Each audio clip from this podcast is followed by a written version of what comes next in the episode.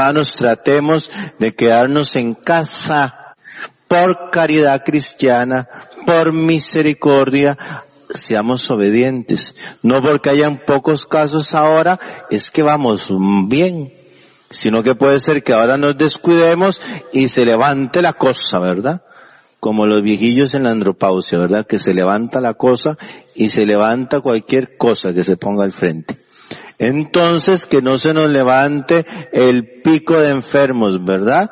Por imprudentes. Padre, por favor. Entonces, qué barbaridad con el Padre. Bueno, la gracia de la Pascua. Tratar de cuidarnos en casa. Qué barbaridad. Cuidarnos en casa y evitar estos contactos, ¿verdad? Hola, bienvenidos a Teorizar. Estamos en el programa número 279 de tu podcast Ateo en Español y mm, estamos el, el elenco al completo. Hola, Blanca. Hola, buenas, iba a decir noches, pero sí, noches para mí ahora, en este momento, y frías. y Kirkigan, hola. Hola, buenos días, buenas tardes, buenas noches. Más, más bien que tú tienes días, Blanca, porque aquí son todas noches. bueno, ahora mismo es igual de de noche ahí que aquí, te lo aseguro. Ah, sí, Sí, ahorita este, sí. este rato sí, lo- lo que hace bastante menos rato. Sí, eso sí. Y tenemos también un invitado, eh, los que estén en el grupo de, de Telegram lo habrán visto como Jaco y es eh, Valentín. Hola, Valentín. Hola, ¿qué tal? Un saludo a los integrantes de Ateorizar y también a los oyentes. Estoy encantadísimo de estar aquí.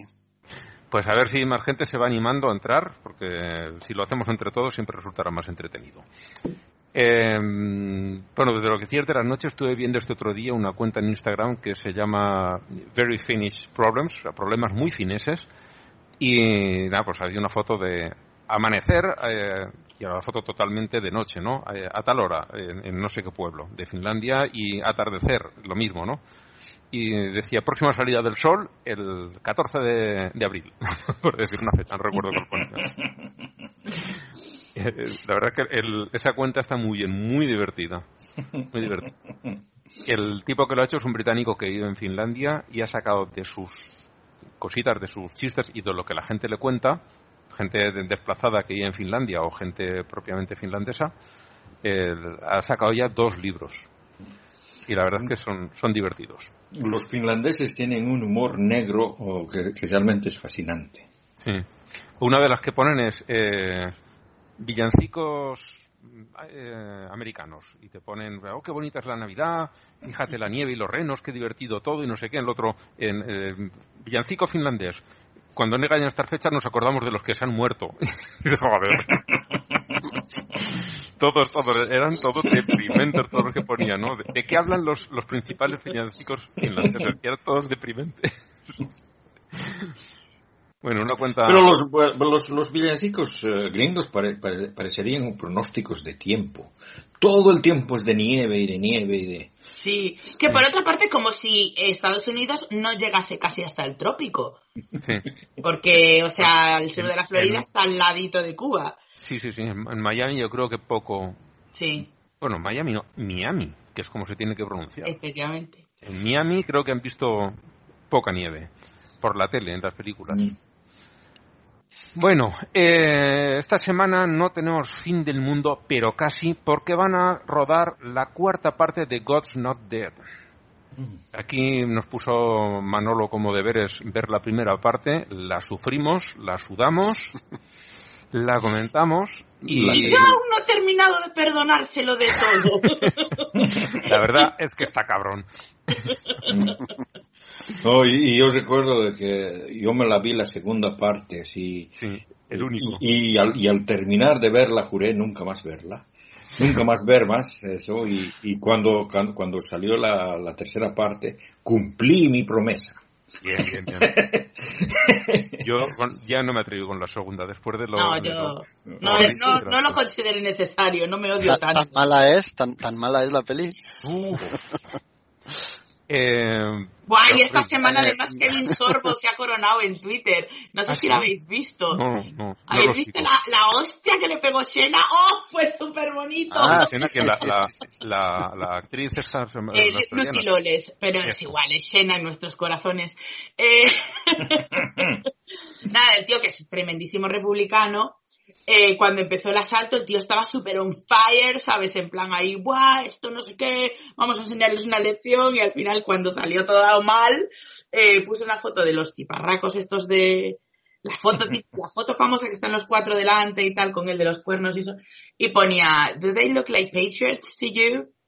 Y, y Lucy Loles le contestó en plan, eh, ahora no eches para atrás, que esto es culpa de la gente como tú, eh, son tus minions que van ahí a hacer, bueno, es que no, no soy capaz de reproducir de memoria lo que dijo, pero le metió una hostia, pero y además le llamó Peanut. Pinot, cacahuete. Sí. A ver, esa, esa mujer, aparte de ser un, un pibón, Efectivamente. Mm. eh, ya solo por el trabajo que tenía antes de meterse actriz, ya se merece más que todo el respeto. Es verdad que era antes. Conducía un camión en una mina. Es verdad, buah, tío. Y de ahí empezó a, a hacer cositas de... de Icono, reina. Y, a- y acabó siendo pues un pedazo de actriz, ¿no? Sí. Y además que tengo que decir que Shena fue una pionera en el tema de abrir Sí. El rollo de la bisexualidad, em, homosexualidad y tal, porque al final mm, lo más abiertamente que se podía entonces, ahí había rollo bollo. o sea, así que muy bien todo. A favor, a favor de Shena. Pues sí. Bueno, eh, empezaremos a, a mandar gente al carajo. Mm, ¿Alguien tiene alguno ya elegido? Yo es que como me los he ido viendo, eh, los quiero todos. Así que me voy a quedar para el final. Me los voy a quedar yo para el final. ¿Quién se lanza? Uf, ¿Alguien tiene? Es que si no voy yo, porque además de esto hablé en No. Twitter. Sí, anda, anda. Sí, o sea, lo comentó alguien en el, en el grupo de Telegram. Por cierto, gente, apuntaros al grupo de Telegram. sí. Y, y de este tema hablé porque, claro, eh, no, fue, claro, durante la pausa, digo, no, hace, no fue hace tanto, sí. Durante la pausa, eh, mm, supongo que se estarán las buenas noticias, se aprobó, la, se legalizó el aborto en Argentina. Mm. Y claro, todo Twitter feminazi, pues estábamos todas ahí, bien, bien, viva y tal. Y al mismo tiempo que se legalizó el aborto en Argentina, estaba ocurriendo que en una iglesia evangélica le prepararon un baby shower a una niña de 10 años que Mm. había sido violada por su padrastro y que además, eh, incluso antes de la aprobación de la ley, podría haber abortado porque fue por violación, y que, cosa que ya estaba eh, admitida en Argentina. Pero resulta que su pediatra, su pediatra, consideró que hacerle el aborto iba a ser igual de dañino que mm, tener un hijo para una niña de 10 años, recordemos, 10 años. Y luego además salió un afamado médico de la región a decir que la niña no iba a tener ningún trauma, ni iba a sufrir nada, porque las niñas les gusta jugar con muñecas y que esto es incluso mejor porque les pueden limpiar los pañales. Joder. Y es como, ¿por qué no os morís todos, hijos de la chingada? ¿Sabes? Es que toda, todo lo que es eh, al- alrededor de esta noticia, todo, es horrible. No hay nada que, que puedas decir. Bueno, por lo menos nada. Nada. Todo la mierda. ¿sabes? O sea, es que yo, a medida que iba profundizando en esta noticia, me iba enfureciendo más. Sí. Y ya el colmo de los colmos es que le hagan la puta fiestecita. ¿Sabes? Porque es que es en plan, pero ¿soy conscientes de que es una niña de 10 años Em, que ha sido violada? Yo estoy viendo, y viene al caso si lo has visto, vendrá muy al caso, estoy viendo ahora la serie del cuento de la criada. No la he visto todavía porque me quiero leer los libros y nunca saco tiempo para leer. Bueno, los, el libro. Pues eh, indigna. Se indigna porque ves que, vale, es una exageración de lo que se está viendo, ¿no? por ejemplo, una exageración de esto, que allí no, hay ninguna niña con 10 años a la que le pase una cosa así, ¿no? Pero es, eh, someten a mujeres adultas a eso. Mm. Es, es horrible y es, eh, ves que realmente es eh, un poco el mundo que están buscando estas escuelas, estas iglesias evangélicas radicales de, de Estados Unidos. Es el mundo que están buscando. Es lo mm. que ellos querrían hacer. Esta mujer lo ha leído muy bien y, lo ha pintado y es de verdad. Mm, es, muy dura, ¿eh? la serie es muy dura. Sí, es, yo, yo, de hecho no, no la empecé a ver en su momento porque yo estaba en una época así regulinchi y dije, pues igual no es el mejor momento para que yo vea esta serie. Pues, pues hiciste bien, hiciste bien porque la, la, serie es bastante dura, la novela también lo es. En realidad la serie es muy, muy fiel a la novela y lo peor de todo es que la autora, que no recuerdo ahora el nombre, y Margaret, Atwood. Pues eh, ya lo sabéis, creo, ¿no? Que ha tomado cosas de, culturas que, que, de verdad existen y que tienen prácticas, hombre, no igual que, que lo que ella cuenta, pero que no son tan distintas. El problema es que con esta noticia, en realidad te das cuenta de que, como se dice muchas veces, la realidad supera, por desgracia, la ficción. Hmm. Mm. Pues ya veréis cuando os hable de mi sección. os vais a reír. Hasta no. bueno, a ver, ¿quién más elige otro para enviar al carajo de, de, esta lista? Que para ser de varias semanas no me ha quedado muy larga, pero es que. No, no, has estado comedidito. He cogido lo más duro. He cogido lo más duro. Sí. Mm. Es que es difícil decantarse por una. ¿eh? sí, sí, sí, son, merecen, merecen irse al carajo todos. Todos. sí, realmente. A ver, eh, podría haber puesto más, pero yo digo, voy a coger solo porque si no luego nos salen unas listas kilométricas. Bueno, o sea, de que yo, yo quería, quería hacer, mm, eh, siguiendo lo de, lo de Blanca, porque esa, esa noticia de la, de la legalización del, del aborto en Argentina, ha traído, ha traído gran debate también en el resto de Latinoamérica, obviamente en, en, Bolivia, donde han comenzado a querer debatir abiertamente esto. Y eh, yo he estado presente en un, en un debate de estos que se, se reúnen vía Zoom y he presentado mis puntos de vista ante un, ante una audiencia y un, digamos, una, una mayoría de, gente que estaba completamente en contra, no sé de que sido el, el malo de la película, ¿no? Pero, pero el, el, asunto es de que esta cuestión del, aborto, la verdad, de la verdad, o sea, eh, tiene, la gente está en contra de que se legalice el aborto por una sencilla razón, y es una razón netamente religiosa, ¿no? Y es de que la iglesia lo dice, o sea, el, el aborto es una cosa mala, ¿no? O sea que mm, eh, cuando, o sea, la vida humana empieza en el momento de la concepción, cuando se junta un, una, ¿cómo se llama esta? Un espermatozoide. Un, espermatozoide en un óvulo, entonces se crea un alma. Eso es, eso es lo que creen los, los católicos, realmente, ¿no? Y es por eso de que, bueno, eso, han comenzado, eso, eso, eso, han comenzado a creer, creo que a, finales del, eh, del, siglo XIX, ¿no? Pero el, el asunto es que, mm, eh, de todas maneras, la Iglesia Católica ah, mantiene esa, esa postura en contra de cualquier cosa que tenga que ver con el aborto legal. Incluso, incluso en mi país está legalizado eh, abortos por cuestiones de violación o por cuestiones de salud. Incluso en contra de eso está la Iglesia Católica y lo, lo manifiesta.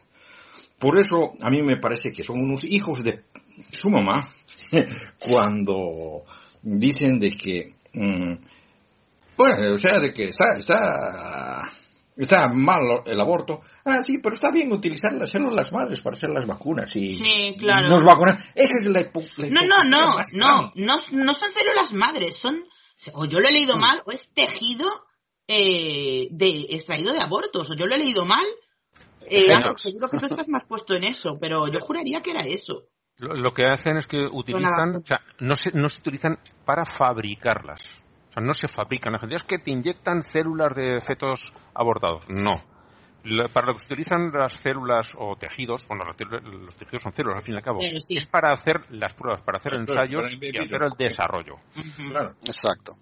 Y, luego, una vez que está, eh, ya saben qué molécula han de usar. La molécula es totalmente sintética, no se utilizan esos elementos. O sea, esos elementos se utilizan para probar eh, toxicidades y cosas. No, sea, sea, sea, sea como sea, o sea, de que eso a mí me parece una, una, ¿cómo se dice? hipocresía, hipocresía grande, grande, porque para lo que les conviene está bien, pero eh, por lo general, moralmente está mal, pero yo voy a ser el primero en ponerme la vacuna. esa, esa, situación es, eh, es terrible, o sea, es, es, una cuestión más o menos como, como los, como hay, hay algunos yo soy vegano, ustedes saben, hay algunos veganos que no, no se hacen problema de, de utilizar artículos que han sido probados o testeados en animales, que es exactamente la misma cosa. Eso es hipocresía. O sea que uno, si uno, si uno tiene una, una mm, postura, tendría que ser consecuente con su postura. Es igual que los izquierdistas que andan despotricando contra la, Coca-Cola y son los primeros en estar tomando Coca-Cola. O sea, es, eso, es, un, desastre. ¿Tú, ¿Tú, sigues muy de cerca la política española? Mm, no. no, es que aquí hubo un caso de uno que estuvo echando pester de, porque la fábrica que hay en, no sé si en el mismo Madrid o en algún pueblo al lado de Madrid, no recuerdo dónde es ahora. Yo tampoco. Pero vamos, eh, si no es en el mismo en la misma capital, es uno de los pueblos de alrededor. Eh, iba a cerrar y tiraban un montón de gente a la calle, los dejaban eh, en el paro directamente. Y después de echar allí a la, a la gente de la Comunidad de Madrid echarles la bronca porque no estaban haciendo nada para impedir eso y que había que boicotear Coca-Cola, eh, se va al comedor del, del, Congreso de la Comunidad de Madrid y, se saca para comer dos botellines de Coca-Cola. a eso me ¿eh? refiero. Consecutivo. No, a eso me refiero, sí, a eso me refiero. ahora, ahora, obviamente, o sea, para no, no perdernos el hilo del, del podcast, eh, le estoy mandando al, carajo al Vaticano por dejar vía libre a las vacunas desarrolladas con células provenientes de abortos. Hmm. ¿Mm? Sí. sí. ahí el problema es que siempre hablan eh, oyendo campanas y no sabiendo bien situarlas porque a poco que te pongas a, investigar sobre este asunto, efectivamente mm, descubres y entiendes que no vienen de efectos ni de bebés muertos y abandonados en un estercolero, como a ellos parece que les gustaría que nosotros entendiésemos, sino que lo habéis explicado muy bien. Además son fetos que hace, no sé, a mitad del siglo XX, ¿no? Dieron las, las oportunas autorizaciones para que se extrayeran las, el tejido, se clonase y a partir de esas dos muestras hemos llegado hasta la actualidad. Yo tampoco mm. soy un experto, no lo he explicado ni lo explicaré nunca como lo haría uno, pero a poco, lo he dicho, a poco que te pongas a investigar, pues enseguida lo encuentras. Es el problema, ¿no? Por lo menos no haces el ridículo, ¿no? Claro, claro. Es, eh, además, es, algo que siempre me viene a la mente, ¿no? ¿Por qué tenemos que escuchar las opiniones de, esta gente y darles el mínimo valor? Mm. Hay mucha gente que les da mucho valor. Porque están súper oprimidos. La iglesia está oprimida. Perseguidísima. Por este gobierno socialcomunista bolivariano, bolchevique. Vosotros os reís, pero mira el frío que hace. Ya es Moscú esto. Sí, sí, sí. Dentro de poco. Vamos. Tenemos aquí ya a la Guardia Roja. Bueno, Valentín, sí. Eh, que, bueno, estoy diciendo de la lista, pero si tú tienes a alguien por tu cuenta, tampoco pasa mm, nada, ¿eh? No, yo de la lista, me, bueno, me llaman, lo he dicho antes, me, han llamado la atención todos, pero el tema de que el gobierno de Israel haya seleccionado eh, el reparto de las vacunas o la vacunación, o haya priorizado, mejor dicho, la vacunación entre sus eh, su, pueblo y haya dejado al pueblo palestino para el final me parece una auténtica barbaridad, me parece un crimen. Y como siempre pasa con Israel, pues nadie levanta la voz, nadie dice ni mu y van a, seguir consintiendo que se siga produciendo este atropello. Y así esta, esta, semana me dijo a mí un, un israelita que no tenía yo ni puta idea de lo que estaba hablando, que, que si no estaba allí me informaba con las fake news y justo después de mí entró una palestina y le dijo, I fucking live there. Mm.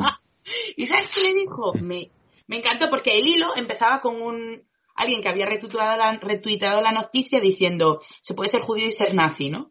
Que esto, esto, esto es claramente una política típica de unos nazis, o sea, es en plan, vosotros, los perros judíos, en este caso los perros palestinos, vais de últimos.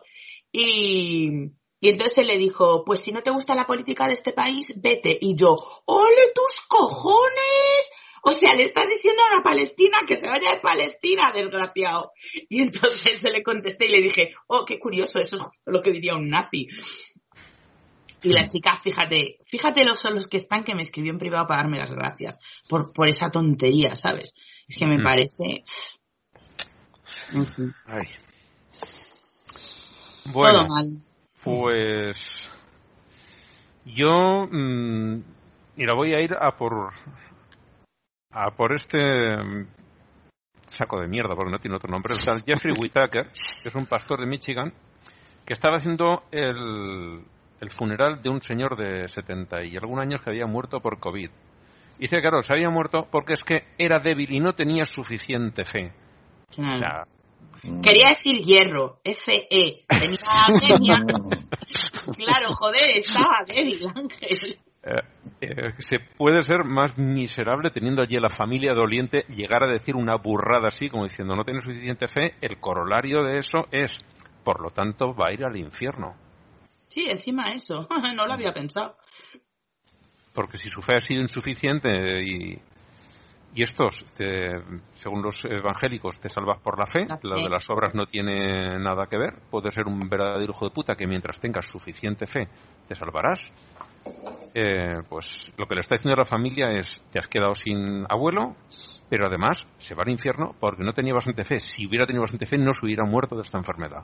Bueno, pero la parte positiva es que, como dice la Biblia, cuando ellos mueran, si van al cielo, podrán estarse riendo del abuelo como sufre en el infierno desde arriba, Pues que sí. es una de las, uno de los perks de estar en, la, en el cielo, que lo pone la Biblia. Así que Bueno. todo bien, no le veo un Ujú. problema a esta situación.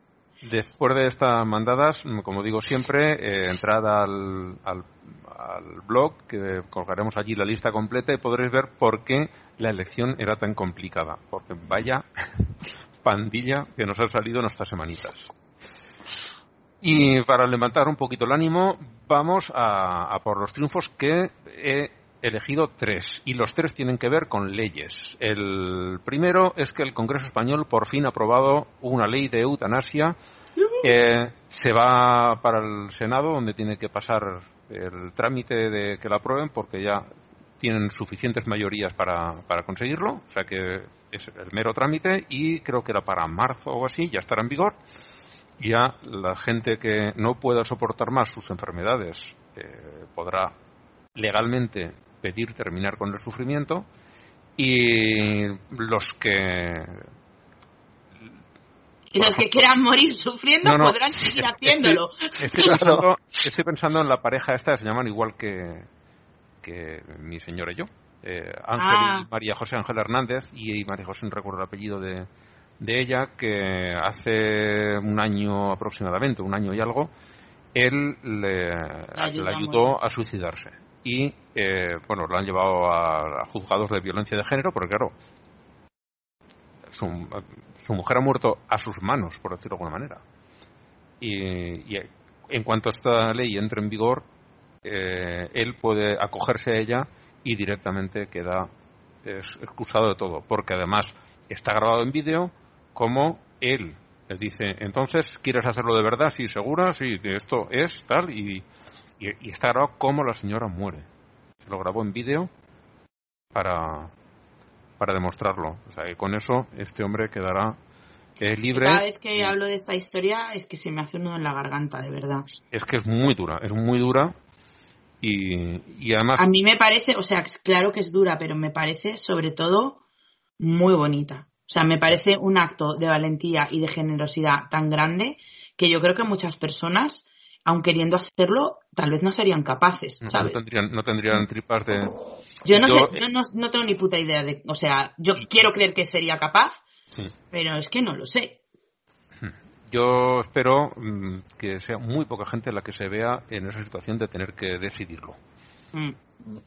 Cuanta menos, mejor. Bueno, por suerte ahora no tendrá que hacerlo nadie en este país porque lo harán profesionales médicos y no, no tendrá que hacerlo ninguna persona. Solamente acompañarlos, pero que ya es bastante duro. Bueno, la segunda noticia, también que tiene que ver con leyes, es que un tribunal de Pakistán prohíbe, y se va a convertir en ley, las pruebas de virginidad. Que la- lo, lo que, lo que yo me pregunto es que si, si después de una prueba de virginidad la, eh, el, la sujeto de la prueba sigue siendo virgen. Sí, porque no lo rompen todo, Hmm. O sea, es, eh, bueno, solo le hacen pupita. No, a ver, lo que, lo que No, estaban haciendo pero- por lo es visto que- era, cuidado, lo que estaban haciendo era, si acusaban, si una mujer acusaba a un hombre de haberle violado, lo que le hacían era una prueba para ver si el- era virgen previamente. Ujú. ¿Y esa Sí, prueba cómo se hace? Pues eh, lo que dicen aquí es el, el test de los dos dedos. O sea, Si Bueno. le entran los dos dedos y no le hace daño y tal, se supone que mm, eso ya estaba ensanchado de antes. Madre mía, los Madre mía, conocimientos médicos. Mm, Si es que ya con el nombre del test... ya- eso es, eh, sí, no, no, eso- eso- imagino, ¿eh? Yo imagino que debe ser algo así porque dice... Eh, Eso- comprueba si, si el himen está intacto. Es que a ver además si es una estupidez porque que te metan dos dedos habiendo parido te puede doler si tú estás tensa, si, o sea, es que es una estupidez. Y siendo virgen te pueden meter dos dedos y tres también y no romperte el himen. Es que es una estupidez tan inmensa. Bueno, Dios pues ahora- bendito. Mira, ahora, por favor. ahora, ahora está prohibido. Ese test está prohibido. lo que no tiene sentido es que antes existiera. Ya. Pero Sí. por lo menos. Por lo menos ahora se lo, se lo quitan de encima. Y la tercera, ya se ha nombrado, es que Argentina por fin tiene una ley de aborto legal. Te veo sonreír de esto de tener Sí. cámara. Sí, porque, porque las argentinas lo han peleado muchísimo, Y, y no es que el resto de países no lo hayan, Sí. no lo hayan peleado, pero pero es que además, o sea, las, las argentinas han sufrido un grado de acoso y de, y de, bueno, violencia incluso Mm. brutal y ellas no se han rendido y lo han peleado y al final lo ha conseguido Mm. y no le han hecho caso al señor que dijo lo de Gandalf, es una pena. Pero al final, pues Gandalf no, no ha prevalecido sobre las feminazis. pues Sí. Y además, Eh, es- bueno. como, es un, como es un país que tenemos tan cercano, no geográficamente, pero sí, digamos, Mm. Como amistad o como, como sentimental. ¿no? Historia. Historia, exacto, también. Eh, entonces hemos seguido esta noticia y el avance de esta ley de, de una manera muy cercana y nos ha alegrado a todos, por supuesto. Bueno, algunos no se han alegrado. Bueno, ya, a toda la gente de bien. No, yo, no, yo Y pienso, que no les guste. yo, yo pienso que todas las personas cuerdas se han alegrado de la noticia. Sí, Yo lo, lo bueno lo bueno también de que eh, haya pasado precisamente en Argentina es que es un país que tiene luego mucha influencia en el resto de la América Latina. Mm. Y esto, digamos, la primera ficha del dominó y van a ir cayendo todos, antes o después. Ojalá. Eh, me parece que era, o sea, que ya había una ley de aborto en Uruguay, de, de mucho tiempo atrás. o sea. Claro, pero el paisito son encantadores, pero no tienen el, el peso político que tiene Argentina. Eh, pien- no, pienso, pienso que políticamente el Uruguay sí tiene mucho peso en, en- en el resto de, de Latinoamérica, porque es, es- es siempre considerado un país modelo, o sea, que, que por eso le llaman la Suiza de, de Sudamérica, porque... Eh, Yo pensaba eh, que siempre- eso era... A ver, esa es de ¿no? Centroamérica, claro. No, no, no. Claro. Eh, Costa Rica, pero esa es de Centroamérica. Centroamérica, no, en Sudamérica es Uruguay. O sea, Uruguay es el, el- el país modelo y realmente es un país modelo en muchas cosas. eh, eh, y eh, digamos desde, desde el retorno de la democracia a los países sudamericanos, eh, siempre, siempre, eh, me parece que todos siempre han estado mirando a- al Uruguay para, para ver sus adelantos. Bueno, Uruguay, eh, la mayor parte de las fiestas que por aquí tienen nombres religiosos, allí lo han cambiado. La Navidad creo que es la Semana de la Familia. Sí. eh, todo, todo, todo tienen nombres laicos. Todas las fiestas. Oye, eh, Ángel, eso del paisito, Eh, eh, he entrevisto ahí un no te metas en política. A ver, lo dice él mismo. Digo que si ellos claro, claro. no creo que nadie se ofenda a ningún uruguayo. No, no, yo lo descubrí, yo lo descubrí ahí viendo No te metas en política. No sabía que le llamaban el paisito ellos mismos. Yo, tampoco, yo lo aprendí también con, mm, Facu. Por cierto, esto es más para españoles, porque la gente que no sea española o que no viva en España se va a perder un poco, pero si nos escucháis y no escucháis, no te metas en política, no sé qué hacéis con vuestra vida, de verdad. O sea. Mm. Y bueno, pues si eso, vamos con las secciones. Blanca o. Blanca, tú tienes un rant más que sección. Yo tengo un rant bastante rantoso. Eh, Kierkegaard, si quieres ir tú primero, porque de furia en furia no sé. bueno. Y tiro porque me toca. Bueno, está bien, ¿no? Eh, me parece, alguna vez hemos hablado ya del mm, de Walking Dead, donde el tema principal eran los zombies. No eran en realidad los zombies, no, eran las reacciones humanas ante problemas no conocidos y cómo se organizan en grupos, ambientes desconocidos, ¿no? Y eso de los zombies venía de, en el background, ¿no? Ese tipo también lo habíamos visto, ese tipo de historia también lo habíamos visto en el Battle Galactica, donde los, eh, ¿cómo se llamaban? Los Cylons, ¿no? Eran unos robots que hacían la parte de zombies, el, escenario de fondo, ¿no? digamos, un segundo plano que, aunque en realidad no era parte de la trama, estaba siempre presente, a veces de una manera casi irritante, ¿no? bueno, bueno, resulta que estos últimos 10 meses o algo así, el virus está jugando el papel de los zombies o de los robotitos esos, ¿no? Y eso nos ha dado la ocasión de ver en la realidad cómo funcionan, cómo reaccionan los humanos ante este, este tipo de situaciones, ¿no? Y desde luego eso a mí personalmente me ha decepcionado por alguna parte. no, he visto que se hayan creado grupos de caníbales o grupos de amazonas, ¿no? Aunque hay que decirlo también, hay que reconocer, ¿no? Un buen intento fue ese grupo de partidarios de Trump asaltando el Capitolio. Bueno. Ha, tenido, su encanto. Sí. De todas maneras. En España hemos tenido señores ricos manifestándose en un descapotable que conducía a su chofer y protestando con un megáfono. Que si eso no es distopía, que venga que si lo vea, pero bueno. Bueno, si no. Bueno, de todas maneras, ahora, como esta es una sección mitológica, si no hablo de mitología, ya deja de ser mitológica. Entonces, mm, lo que voy a hablar tiene más bien que ver con la historia de la mitología, ¿no? Porque la, llegada del coronavirus para la humanidad se parece en algo a la destrucción del templo de Jerusalén, realizada por los romanos en el año 70, ¿no? Entonces el escenario de fondo también cambió, ¿no? De, pero de otra manera, ¿no? En lugar de agregarse una amenaza irritante como, como la de los zombies o los robots o los virus o lo que sea, lo que pasó es de que se le quitó al pueblo judío un elemento central de su religión, ¿no? Quizás eso es algo difícil de entender, ¿no? Pero mm, para que se den cuenta, el equivalente moderno más cercano que puedo pensar es que si nos quitarían el Internet.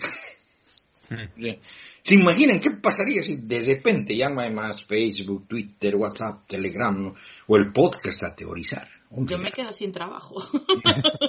y Ángel también. Mm, bueno, el, pueblo, el pueblo judío se encontró con algo parecido el año 70, ¿no? Y sobre todo los, los más religiosos, ¿no? Que se vieron en terribles aprietos, ¿no? Y es que su religión, ¿no? El, el yavismo deuteronomista estaba 100% centrado en el templo. Las sectas judías más grandes de la época eran los saduceos y los fariseos, eran también corrientes de culto extremo en el templo de Jerusalén. Bueno, en ese entonces eh, habían sectas apocalípticas pequeñas, ¿no? como la de los esenios, que de cierto modo estaban en, contra del culto basado en el, templo. Y entonces, claro, comenzaron a florecer. Entre ellas los cristianismos, ¿no? los cristianismos claramente están reemplazando al templo con Jesús, ¿no? Y en esas épocas empieza a surgir el judaísmo ortodoxo, que es dominante hoy en día, ¿no? De todas maneras, es en esa época que surge, por ejemplo, el gnosticismo y su variante más suave, que era el marcionismo, ¿no? Lo, lo interesante es de que si lo vemos con ojos actuales, ¿no? La idea central del gnosticismo y del marcionismo es una teoría de conspiración. mira, Yahweh, ¿no? el Dios de toda la vida, ¿no? que ya en esa época ya estaba bien monoteizado y todo, resulta que no es el verdadero Dios. Hay otro Dios que es tan grande e incomprensible que nadie lo conoce, ¿no? nadie lo comprende. ¿no? Y que por algún accidente de la vida ese Dios se ha dividido en emisiones que le llaman geones, uno de ellos eh, llamado Sofía, que por diferentes causas, dependiendo de la secta, porque hay un montón de sectas, crea al demiurgo, ¿no? el cual es un hecho de maldad, ¿no? Los eones, el pleroma, o como llaman al dios ese incomprensible, son entidades espirituales, ¿no? Pero este demiurgo, es decir, Yahweh, es material, ¿no? Y comete el delito de crear el mundo material, ¿no? Pero de cierta manera le roba una energía espiritual de Sofía y lo coloca en su creación estrella, que es el hombre, ¿no? Es por eso, ¿no? De que hay hombres que tienen las chispas de esos eones y que si aprenden este conocimiento secreto y liberan la chispa que se torna al, pleroma, ¿no? Esa es la base del, del gnosticismo, ¿no? En el marcionismo Yahweh no es tan malo. Bueno, es, es un cabrón, ¿no? Como, como se lo ve en la Biblia, ¿no? Pero es un cabrón de manera natural, ¿no? No tiene tanta mitología extra, ¿no? Solamente que hay otro Dios que es más bueno, le llaman el Dios bueno, que es el papá de Jesús, ¿no? Que adopta como hijos a los que aceptan a su hijo Jesús, ¿no? Que en realidad muere y paga con su sangre por todas esas adopciones. Bueno, de hecho, esas son teorías de conspiración, ¿no? Y fueron tan populares que luego de la caída del templo de Jerusalén, porque mm, se explica con que la gente ante un cambio radical en sus vidas trata de explicarlo todo, ¿no? busca culpables, ¿no? En ese caso los, los judíos, el pueblo judío, ¿no? Habían los culpables, o sea, los culpables eran los romanos, ¿no? Pero estos eran tan poderosos que mejor no molestar, ¿no? Y por, eso, por eso Yahweh se convierte en el culpable favorito, ¿no? De estos grupos de conspiración, ¿no? Y si regresamos al siglo XXI, eh, se puede constatar, ha habido una proliferación alarmante de teorías de conspiración sobre el COVID-19. Y hay desde las que las rechazan eh, por completo la existencia del virus, las que cuestionan la versión oficial de sus orígenes, su modo de transmisión, sus efectos, sus tratamientos. Y muchas de estas teorías son tan inverosímiles, tan irracionales, incluso delirantes, y se han convertido en, dañinas. ¿no? Lo penoso es de que, del mismo modo que no entiendo lo que, eh, o más bien, del mismo modo que entiendo lo que les pasaron a los judíos luego de la destrucción del, templo, entiendo también a las personas que creen en estas teorías de conspiración. Es una defensa psicológica, es intentos de proteger la salud mental ante cambios que no entienden en su, en su cabalidad. ¿no? Es como, como los, um, los que sufren de la pedofilia, por ejemplo, los que ocultan su sufrimiento inventándose otra realidad. Bueno, la teoría más radical es sin lugar a, dudas el negacionismo. El virus no existe, ¿no? O también hay una variante que no es tan peligroso como se cree comúnmente, ¿no? Para algunos negacionistas el COVID-19 no se puede detectar en absoluto porque incluso la transmisión basada ah, en gérmenes, así, es, eso ya es un mito, ¿no? Eh, para otros es un resfriado común y sus supuestos efectos letales se exageran, ¿no? Eh, las personas y organizaciones poderosas, ¿no? El Bill Gates, el Soros o las grandes farmacéuticas son responsables de toda la publicidad y con motivos eh, que varían desde ganar más dinero hasta suprimir la libertad, esclavizar a la población. Otra teoría popular niega que el virus haya pasado de no humanos a humanos, ¿no? accidentalmente. ¿no? En cambio, están seguros de que fueron elaborados intencionalmente por los chinos en un laboratorio en Wuhan, ¿no? Otras teorías culpan de rápida y devastadora proliferación del virus a los cultivos modificados genéticamente, al, al, despliegue de la tecnología 5G, ¿no? Bueno, en la pandemia, las teorías de conspiración puede estar llenando el vacío causado por la duda, y la división entre expertos, ¿no? Porque en el caso del COVID, los científicos han mostrado muchas veces desacuerdo en muchos aspectos, ¿no? Que van desde la gravedad de la amenaza del, del virus hasta la efectividad de los barbijos, ¿no? Esto, por supuesto, es uh, parte del proceso de investigación científica que para muchos puede resultar confuso. ¿no? Las teorías de conspiración tienden a originarse dentro de las llamadas burbujas epistémicas. Eso es, son estructuras sociales en, en las que los que no están de acuerdo son deliberadamente excluidos. Eso sucede en las redes sociales, ¿no? Por ejemplo, en los grupos de Facebook o intercambios de Twitter, donde se bloquean a todos aquellos que piensan diferente, ¿no? Y dentro de esas burbujas, las teorías del COVID se convierten en algo que define a quiénes, quiénes son esas personas y qué representan, ¿no? Y cada burbuja tiene sus propios estándares para evaluar la experiencia y la evidencia, ¿no? Algunos teoréticos de la conspiración desconfían de las estadísticas y para algunos de los negadores del COVID-19, los expertos no son epidemiólogos, sino más bien son gurús de, las, de, la salud holística y todas esas malupeadas, ¿no? Si estas personas ya estaban atrapadas en una burbuja alternativa, es decir, si eran magufos antes de la pandemia, Mm, les puede parecer que su teoría, que obviamente no es racional, su teoría irracional, eh, es racional desde su punto de vista, ¿no? Puesto de que esta teoría, esta teoría de conspiración es consistente con sus convicciones anteriores, ¿no? Y coincide con el testimonio de, de otros en, en el grupo de, de la burbuja esta, ¿no? Bueno, y eso es todo lo que quería hablar hoy. Yo no sabía lo de la, las conspiraciones de, de que, ay, ¿qué es lo que has dicho? Que me, que me ha hecho reír. Porque todas las demás las sabía, pero esa no, que venía con no sé qué.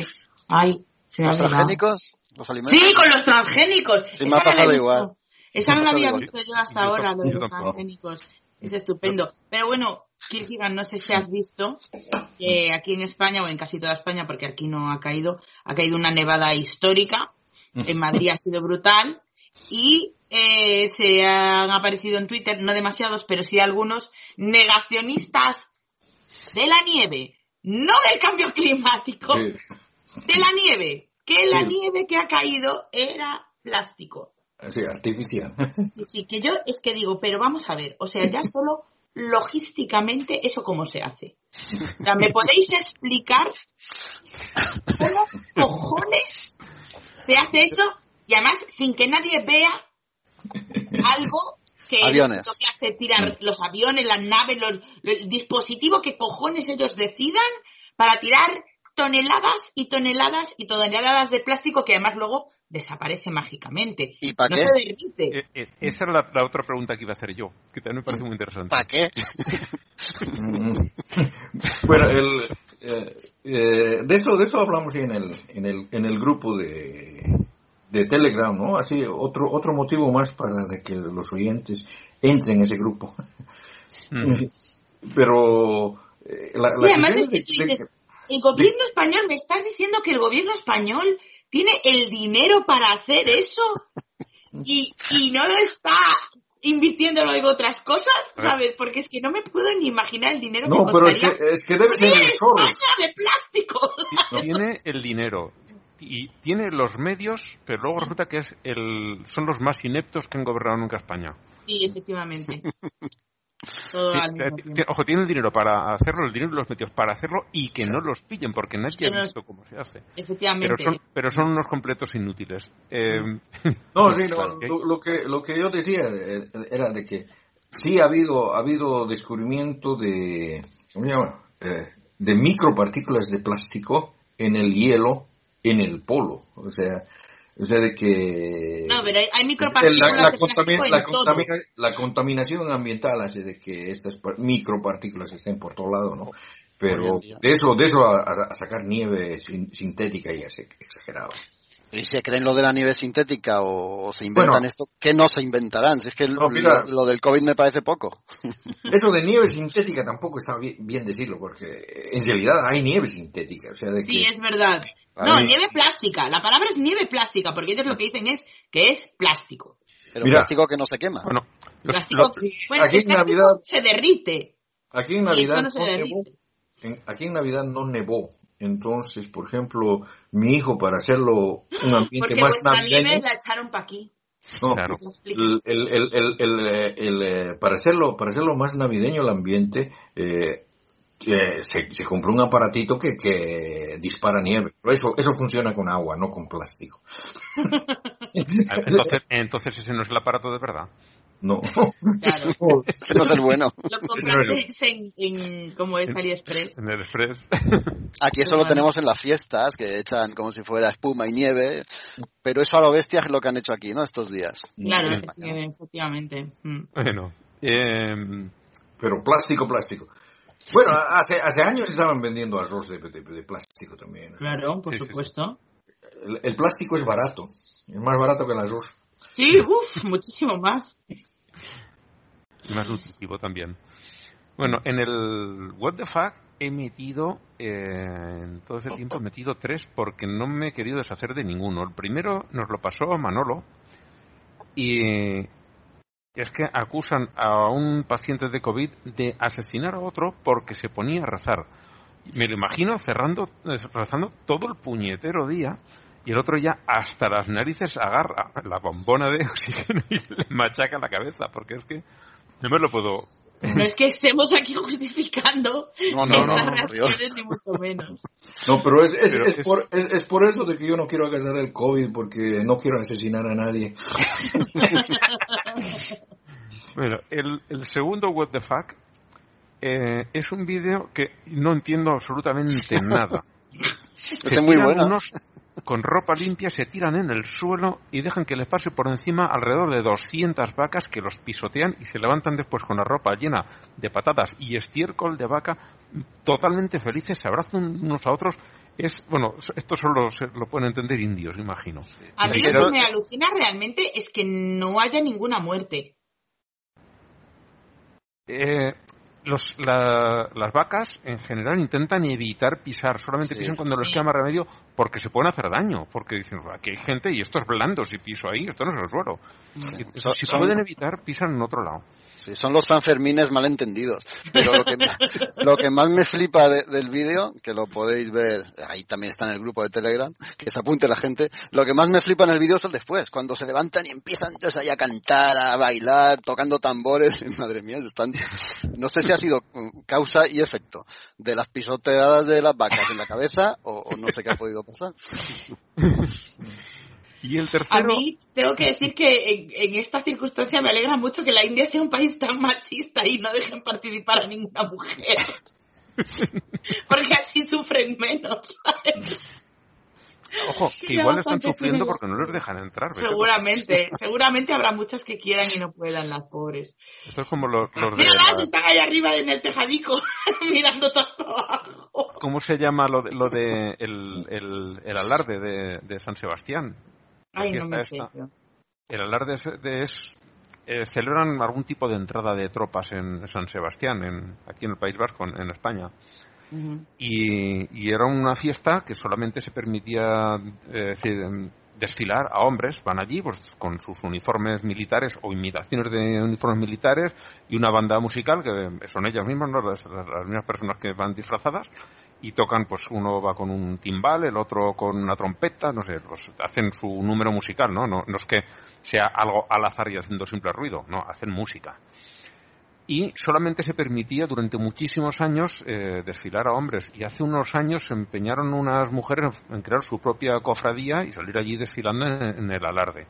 Mm. Y, y, bueno, tuvo peleas bastante, bastante fuertes, verbales, no llegaron a, a- las manos nunca, eran peleas verbales de, pues no se puede porque eso, la tradición dice que, bueno, pues la tradición están para cambiarla porque esto también se empezaría a hacer en algún momento, entonces no existía la tradición y bueno, al final ya se ha normalizado y hay varias, varias cofradías, pero claro, mm, estas pueden estar en la misma situación, decir, y no nos dejan ir allí a que nos pisoteen las vacas, sufriéndolo y pasándolo muy mal porque están excluidas. No sé.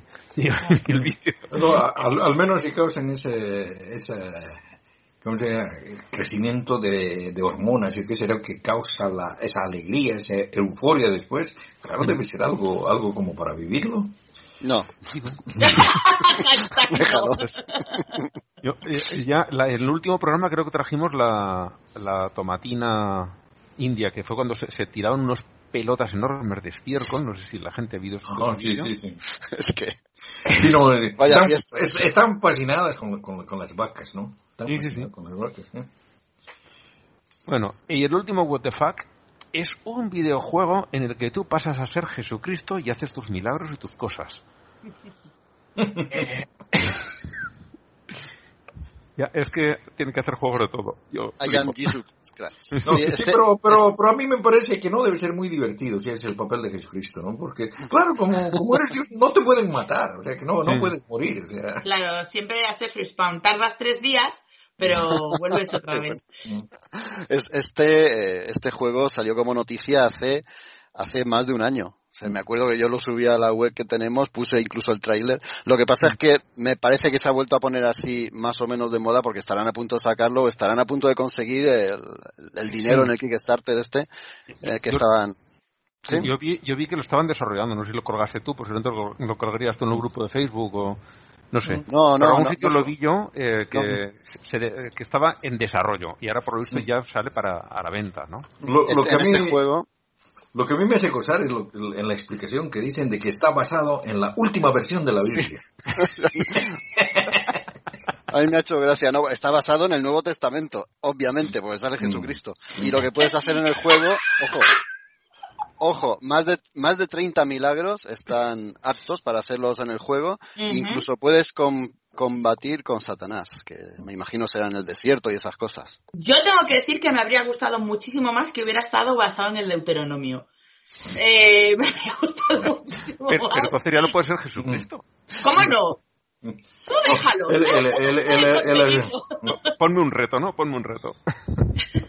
Mm. El- eh, eh, eh, hab- habría algunas algunas eh, peleas que serían graciosas, por ejemplo, Moisés contra Jesucristo. O sea, Jesucristo va cosiendo sobre el agua y Moisés le abre así. Le abro agujeros para que se caiga el hoyo, ¿no? No, sé- no sé si lo habéis visto, hay también por ahí un juego de lucha, este, es- este está, y está para PC en Steam, que son combates tipo Street Fighter o Tekken, pero son dioses. Y está Zeus, está Odín, está Jesucristo, con la cruz dando hostias, así en plan mazas. Eso también está muy interesante. Igual lo, lo podemos poner también en el grupo un día de estos. Sí que es curioso. Mm. Bueno, Valentín, según me comentaste, tú tienes tu propio podcast de cosas de, de frikis, ¿no? Sí, efectivamente. Estoy hablando ahora de videojuegos y parece que se me ve un poco el plumero. Se llama, Bueno, se no, llama- es que, eh, digo, eh, en algún momento yo quería que lo comentases y digo, pues mejor momento que este. Yo, yo te lo agradezco, te lo agradezco porque, vamos a ver, yo aquí me, me autoinvité. Fui así, Ángel, te lancé ahí eh, el, ataque directo porque os llevo escuchando pues hace ya dos veranos que os descubrí y desde entonces soy fiel oyente. Lo que pasa es que en esto de los podcasts no solo estoy como oyente, sino también como creador de contenido, por decirlo así. Le quité el puesto a Víctor, que era el director de Hello Freaky, que es el programa que ahora dirijo yo. Le hice un golpe de estado como el del otro día en el Capitolio, pero bien hecho. Y te pusiste cuernos y te pusiste todo. De todo. Y me quedé yo, ahora soy el director en funciones porque Víctor se ha echado elegantemente a un lado, él lleva la web y tal. Y es Hello Freaky. Y ahí hablamos pues de cine, de cómics, de, de videojuegos, como ahora mismo estamos haciendo aquí, de series. Pero mi otro lado, mi otra versión es esta. A mí me gusta mucho el estudio de, de las religiones, porque no creo en ninguna. Soy ateo a, a machaca martillo. Y me gusta mucho también participar en otro tipo de programas. De hecho, también eh, he estado en el libro de Tobías, por ejemplo, hablando de reliquias, que creo que luego hablaremos por ahí de alguna. Y yo encantadísimo y súper dispuesto a estar aquí con vosotros porque os escucho con auténtica devoción. Pues agradece. A mí estas cosas me dan mucho apuro. A mí también. Bueno, yo mm, lo he dicho yo también cuando te he presentado y la gente que participa en el grupo, si quiere entrar, yo de vez en cuando voy invitando a alguno, algunos han aceptado, otros no. Recuerdo que yo quería ir alternando, que entrase un hombre y una mujer, mm, pero después de... que hay muchos claro, más chicos en nuestro grupo que chicas. Sí, pero es que además, eh, todas las que invité, no, no, no, no, yo no, yo no, y joder, que no nos comemos a nadie, ni muchísimo menos. Y no, no Pero funciona. es una, es una cosa que tenemos que superar las mujeres. Esa cosa de la vergüenza y el del pensar que no valemos y, y eso. Y el cuestionar nuestra propia valía siempre por sistema. Claro, eso es el, el, yo me sentí un poco como que estaban metidas en el síndrome de la intrusa preventivo. Total, total, sí.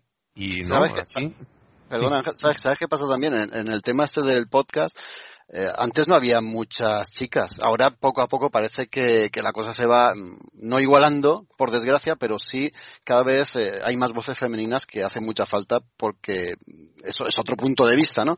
Y aportan muchísimo. Nosotros en el programa ahora mismo hay dos compañeras, Maite y Marta, y desde luego es una auténtica pasada cuando ellas participan porque es eso, aportan muchísimas cosas que nosotros somos muy cazurros, no somos capaces de ver. Luego Bueno, es que cada uno tiene su realidad, eso está claro. Sí. dices, que, hay pocas chicas, pero claro, luego tienes otras como Blanca, que se apunta a tres, y claro, ocupa. Me las quedo todos yo. no, pero en, honor a la verdad, o sea, cuando, cuando Blanca falta en el, en el podcast, se nota. Se, nota, se nota mucho, o sea, de que yo le, le hago, o sea, le, le echo en falta a Blanca todas las veces que, que falta. Y... bueno, es que Blanca, Blanca, como oyente te digo que es verdad. Aquí tienes a dos monstruos haciendo el podcast, pero cuando tú faltas se nota. Sí. Vale, ya está. ¿Ya están 10 de flores? Sí, ya está, ya está.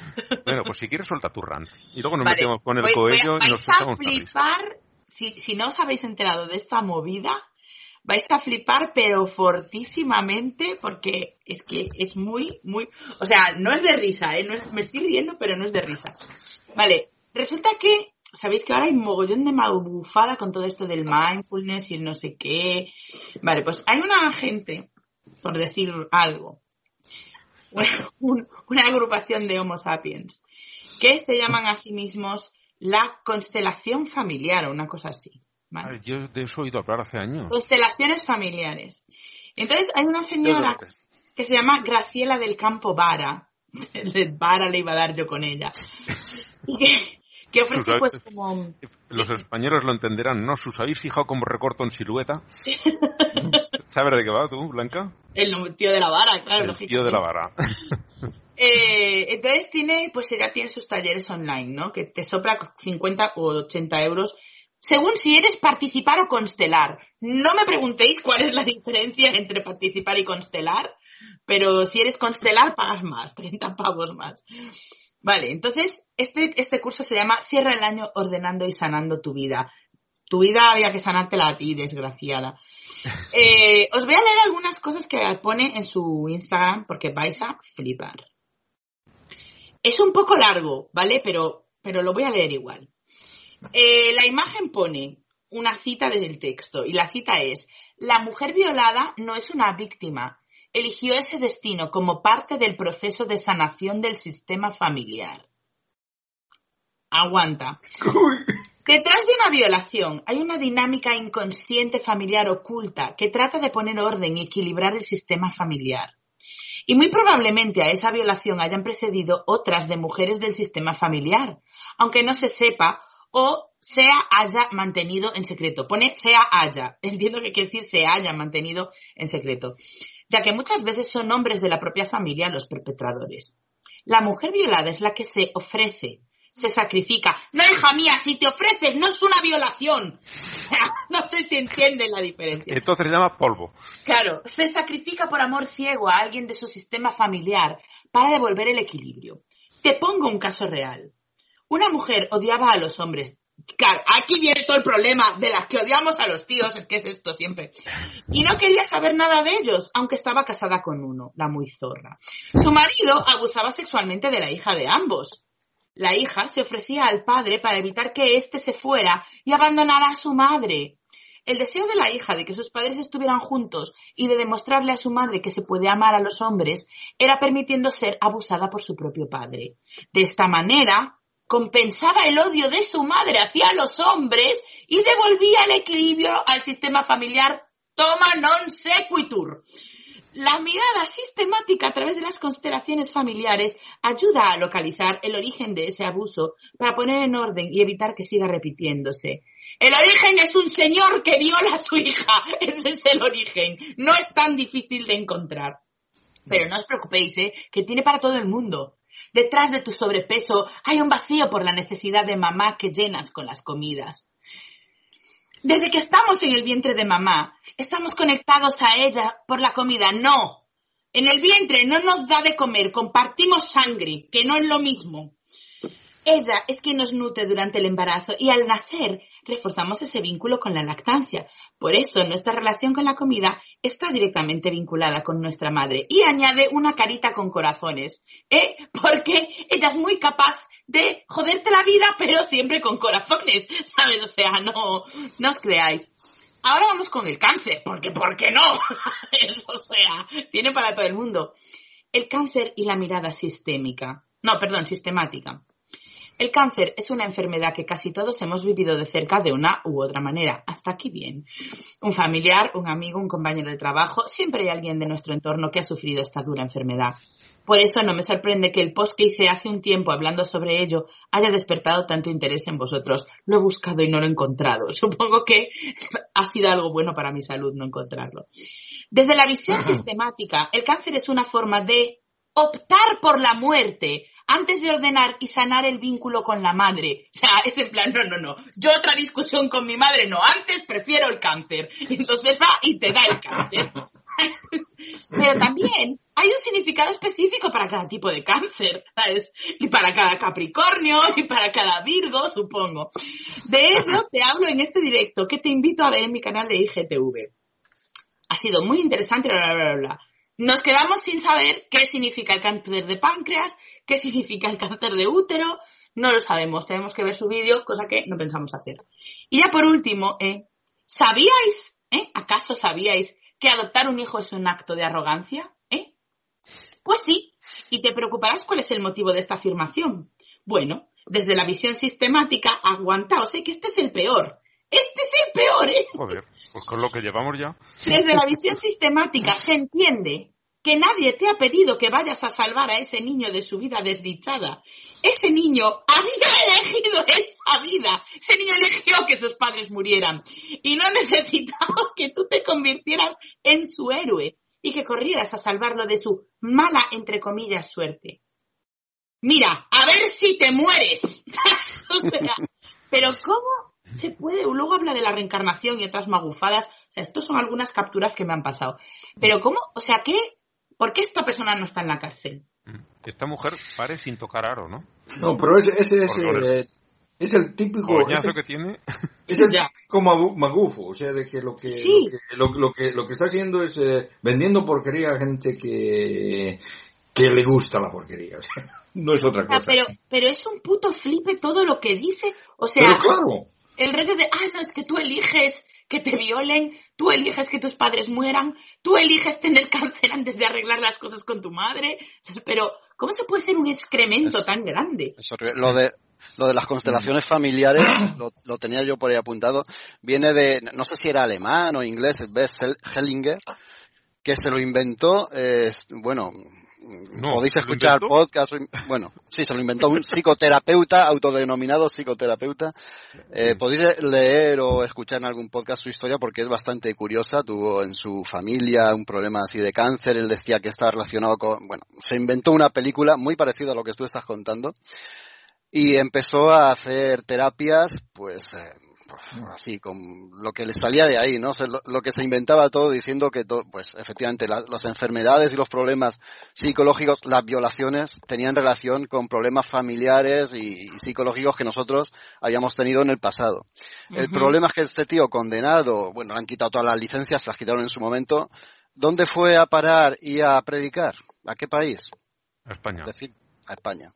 Y tiene un montón de adeptos y de seguidores y esta mujer que tú has dicho es una de aquellas que se dedica ahora pues a dar sus charlas, sus conferencias, sus clases y a seguir sembrando Mm. esta mierda por ahí. no, pero por, por eso, o sea, es- eso de la psicoterapia, de, de la psicoterapia es una magufeada, o sea, que es, es una, es, es- son, es nombre de charlatanes, o sea, es, es el título bonito que se han puesto algunos charlatanes, porque no es, no es otra cosa, o sea, que utilizan terminología de ciencia, si pueden, y, pero de, de ciencia y ciencia no tienen nada, o sea, son, son, cabrones, o sea, directamente cabrones. Realmente es alarmante eso que, ha leído Blanca. No, no había pensado que podría, no, no había pensado que se podría llegar a tanto, realmente. Pues el problema que hay aquí en España con, con este tipo de estafadores, bueno, y con los estafadores en general, la ley nos trata como adultos, cosa que no pasa en otros países. Entonces se supone que si tú te has metido ahí, oye, eres una persona mayor y con suficiente cabeza. ¿Qué haces metiéndote en eso? Que es obviamente falso. Eso sí que lo has elegido, entre comillas. Sí, pero tendría que haber algún tipo de legislación, aunque fuera por fraude, ¿sabes? En plan, no, tú estás anunciando una cosa que obviamente no, no es cierto, tu producto es falso, y entonces pues yo te puedo denunciar porque me has estafado. pero claro, entonces eso se aplicaría a tantas cosas. Sí, pero es que eso lo, es, realmente tú puedes si te llega a vender algo esta persona, y no hablo de un servicio, algo, algo tangible, algo físico, eh, sí que puedes denunciarlo por eh, estafa porque lo que te ha vendido no tiene eh, las propiedades que te ha anunciado. Pero si solamente tú le das dinero por las charlas y te toma el pelo o te dice no, no, no, yo te voy a explicar el tratamiento que has de seguir para quitarte el cáncer y has de tomar muchísima vitamina C, que hace unos años estaba muy de moda. Eh, pero no te vende él los limones. Ya. Él te dice cuál es el tratamiento y tú pagas por saber cuál es, pero luego él no te vende físicamente. Sí, pero por esa regla de tres tú no podrías denunciar a un fisioterapeuta porque no te ha vendido nada. Ya, pero por ejemplo, si te ha hecho, si te ha provocado una lesión con el con el masaje, sí, porque tienes la lesión ahí ¿eh? y esto me lo ha hecho él. Ya. ¿Vale? Eh, eh, pero es un, eh, claro, es que depende de la de la de, la magufada en cuestión. No, de la magufada no, del tipo de, demanda que tú pones. No, no, sí, ese es el, asunto. Si, te ha vendido algo, puedes ir por, por estafa en consumo. Si te ha provocado una lesión, entonces tú vas por un delito de lesiones. Y, ¿Vale? Pero si simplemente te ha vendido algo que evidentemente es falso, cualquier persona con doro de frente ve que es falso, que cuidado, esa persona que lo compra seguramente en condiciones normales se da cuenta de que eso es falso y no lo engañarían. ¿Cuándo lo engañan? Cuando está en una situación absolutamente desesperada de ver un hijo que se muere, lo llevan al curandero, el curandero le dice no sé qué, el otro le hace caso y al final el hijo se muere. En ese estado de, debilidad mental que tú estás totalmente desesperado es cuando estos se aprovechan. Si luego van y lo denuncian y dicen, oiga, es que esto es tan evidentemente falso que usted se ha dejado engañar y no los no consigues, no va a ningún lado, esas estafas no van a ningún lado. además hay otra cosa, o sea, que cuando te están vendiendo el, el engaño, o sea, de que te, te dicen la verdad, o sea, que te dicen, o sea, que yo te voy a, o sea, lo, lo, que tú estás comprando son consejos, charlas, uh, videos o cualquier cosa. No, o sea, se, se, se, eh, ¿cómo se dice? Se aseguran de que no les puedas meter juicio después. O sea, claro, se desvinculan del, del resultado. Del resultado, sí. Sí, o sea, que, que, no son, son estafadores eh, bien preparados, no, no, no, no, son cualquier. Y yo estoy bien seguro de que están que están conscientes además de lo, del daño que están haciendo. O sea, son unos cabrones. Es que, a ver, muchas veces hemos dicho aquí el tema de, de que esa filosofía estúpida de él, si quieres puedes y no sé qué, hace mucho daño porque luego la gente quiere y no puede y dice, pues esto es que soy un vago, soy no sé qué. Pero esto ya es llevado hasta el extremo más loco, ¿sabes? En plan, tú decides si tienes cáncer, pero ¿cómo que? ¿Pero qué dices, desgraciada? O sea, es que le deseo un cáncer y no me avergüenzo en decirlo. ¿Sabes? Ojalá tenga un cáncer, te lo digo muy en serio. O sea, a ver si entonces opinas que tienes cáncer porque lo has decidido. Y que lo supere. Mm. Bueno, bueno. que sea lo que Dios quiera, chicos. Allá ella con sus decisiones de si quiere superar el cáncer o no. Ella sabrá si lo quiere superar. ¿Quién eres tú para decirle a ella que tiene que superar el cáncer? Tiene, razón, ya es adulta. Y por otra parte me fascina lo de adoptar un niño. ¿Por qué tú te estás inmiscuyendo en la vida del niño adoptado, pero no es inmiscuirse en la vida de un hijo cuando decides que exista? Él no pidió existir. Totalmente. Y la otra, ¿por qué es ir a adoptar un niño sin inmiscuirse en su vida y decirle a otro que no lo adopte, no lo es. es verdad. Señora, que usted se gana la vida de inmiscuirse en la vida de la gente. Eso era como los médicos que te decían que no fumases si tenían un cenicero en la consulta. ¡Ay, los años 80! en fin, bueno, fin de mi rant, ya está. Vale. Pues vamos con los premios Paulo Coelho. Eh, la colección es, chula, es chula. Está muy bien. Vale, Está bien, pero, pero yo quería decir, por favor, que aunque no tiene nada que ver, yo querría darles un coello honorífico a toda la gente que fue a asaltar el Capitolio y lo retransmitió en directo por sus redes sociales diciendo su puto nombre y apellidos. Creo que, aunque no tengan nada que ver con el ateísmo, se merecen un coello. y una colleja.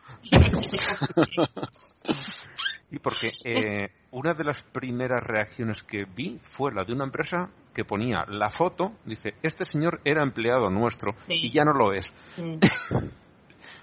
¿Y qué me decís del que fue a vender el, atril a, eBay? Que yo cuando lo vi pensé que era mentira. Yo dije, esto es un fake. No, no, de verdad lo puso a vender en eBay. ¿Qué dices? El, el, gañán, el gañán que salía con el atril así. Al hombro. Creo que fue en eBay le cortaron la puja cuando iba por 14 mil y pico dólares. Encima. Se la cortó eBay en plan, eh, a ver, esto es propiedad robada, claramente. esto no lo puedo vender aquí. Bueno, le, pertenece al pueblo americano, técnicamente. él es el pueblo, él es parte del pueblo americano, pero que solo le toca una 300 no sé cuántos millones y más parte. A ver, lo que, lo que coges todo lo que pesa el Capitolio entero, igual ese trozo es lo que. Igual le toca, sí, porque mira que es grande, madre mía. Eh, lo que a mí me, me ha impresionado mucho de, todo, de todos esos videos que he estado viendo de la toma del Capitolio ha sido el video cuando se ve que la matan a, esa chica. Es peor el del policía. Yo he visto el del policía, no lo he podido terminar. Lo he tenido que parar. ¿El del policía que luego murió? Sí. Yo no lo he visto. No, no lo he visto yo tampoco. Pues no, no lo recomiendo, porque mm. literalmente ves cómo aplastan a un ser humano con una puerta. Y es largo, dura mucho.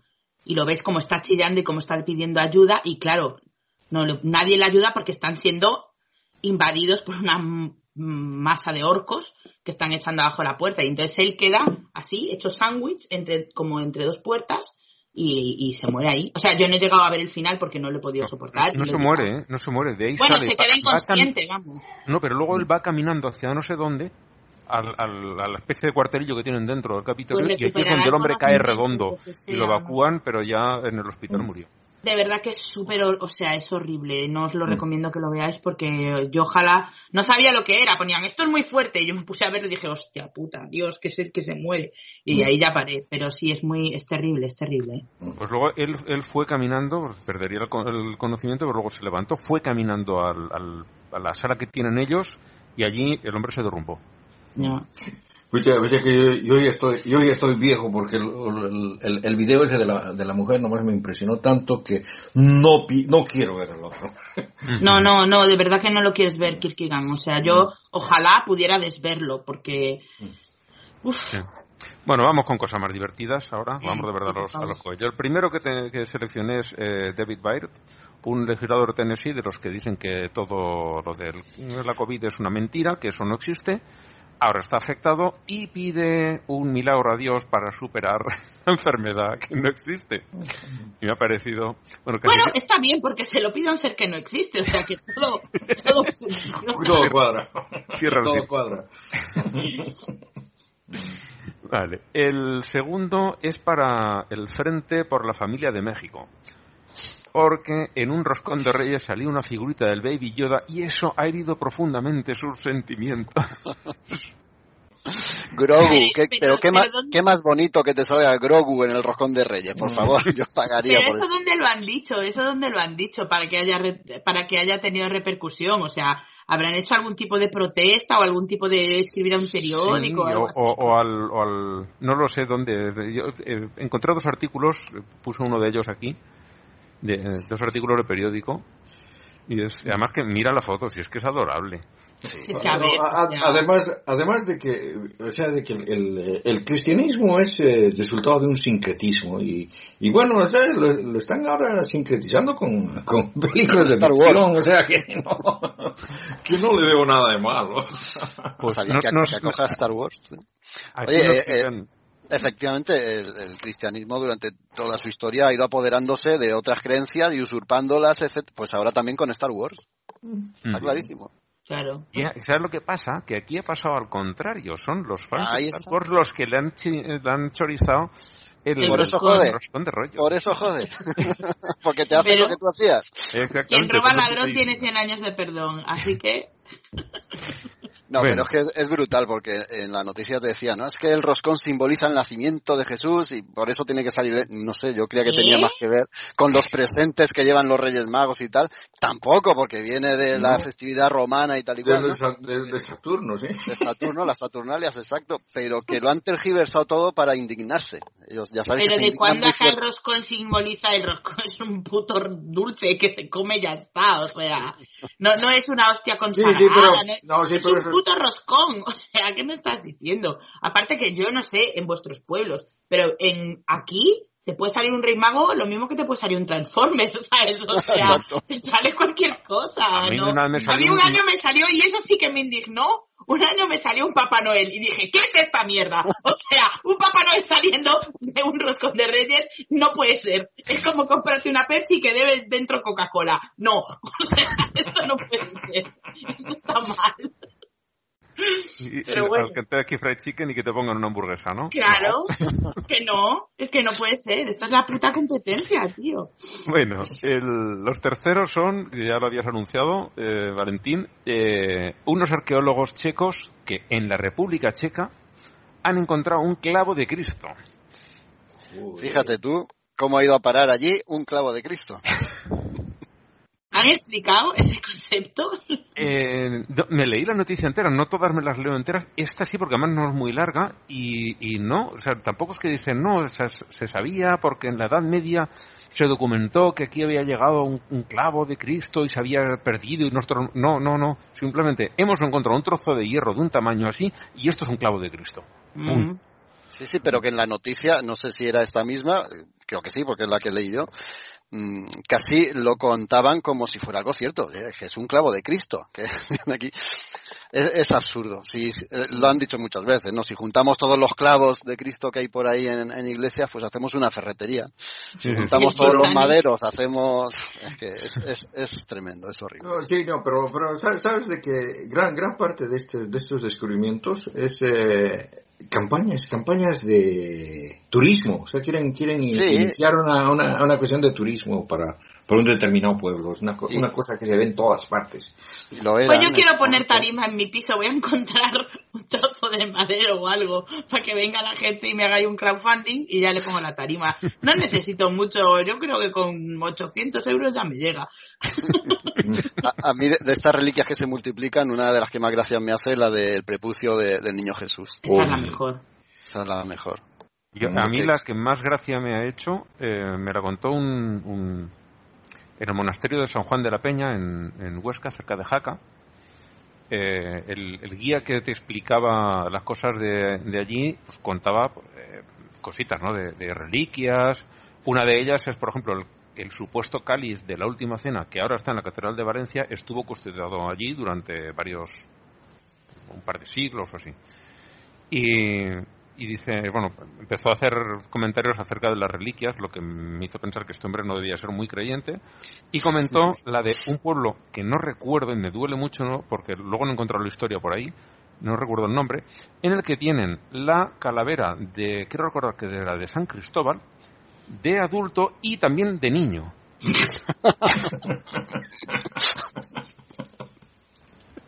Por si dudas, pues tienen dos, ¿no? Ay, mira, el otro día. Cuando él se, dice, se os discutí y dijo, no, no, eso es que era muy milagroso. Vale, es que el asunto, el asunto es de que, de que el, el niño aprendió a hacer esos viajes del tiempo. Entonces, cuando. Mm. eh, el- la calavera del niño es de una realidad alternativa, una cosa así. Sí, de otro universo. Bien, bien. Otro Vamos, vamos bien. Vamos bien, sí, sí. A, a eso va la religión. Mira, a eso llegaron los del DC Comics, a eso también llega el cristianismo, a tarde o temprano. ¿Tú, ¿Tú que vas a comentar algo? ¿Quién yo? Sí. Has Es empezado que el otro día, no me acuerdo en qué podcast, eh, creo que fue en el de en el de Perra de Satán y eh, no sé cómo se llama este chico. Bueno, puedo hablar, se llama el podcast. Eh, comentaron y no la había buscado hasta ahora que hay un paso de Semana Santa en Medina del Campo que se le ve el pene a Jesucristo. ¿Qué dices? Sí, sí, y sí. cuando sí. lo bailan también cimbrea. No, porque el pene es, es- forma Sí. parte de la estatua, ¿sabes? Vaya. Entonces no, no tiene movilidad. Pero sí, lo estoy viendo ahora, ese, ese Medina del Campo. Mm, no sabemos si es grower o shower. Y está en relajación, obviamente, porque el hombre ya está muerto. Está como, es una estatua moderna, o sea, es una cosa moderna. Entonces, él está así como, yo para qué hago nada si la gente no me ve. Bueno, que lo busquéis, que lo busquéis. Eh, es el, eh, el autor es Ricardo Flecha y representa la muerte abrazando a Cristo. Y está en pelota picada. La Lo estoy muerte no. La muerte estoy- lleva su túnica habitual. Lo estoy viendo y, es, es una pasada la talla, ¿eh? Es una Sí. pasada. y tiene su vello púbico, no iba depilado nuestro señor ni nada. Y, y ahí está, el hombre, con toda su cosa al aire. Bueno, en, en realidad, si es que mm, hubiera existido este- el Señor Jesucristo y lo hubieran crucificado los romanos, lo hubieran crucificado en bolas. O sea, que, ¿para qué le van a tapar? Pues sí. Eh, Ya. La iconografía es que es muy pudorosa. Sí. Estoy viendo en un, en un blog de público, dice, al final se pactó que la talla fuese adecentada con un paño de pureza que tape las vergüenzas del Cristo por no desentonar con la solemnidad de la procesión medinense, que no sé qué, por qué no es solemne que se vea un pene, pero bueno.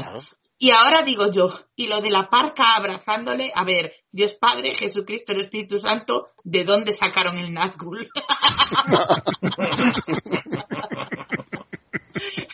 Padre, Hijo y, y Rey Brujo de Angmar. O de mentor, o... también tiene pinta, todo. tiene pinta también de dementor. Sí. Pero los Nazgul vinieron antes, tengo que decir. A Bueno, mí- antes vino la parca. Sí, A, a mí lo que me, me llamó mucho la atención, eh, porque no lo había visto, luego me han dicho que no son tan raros, que, que hay más.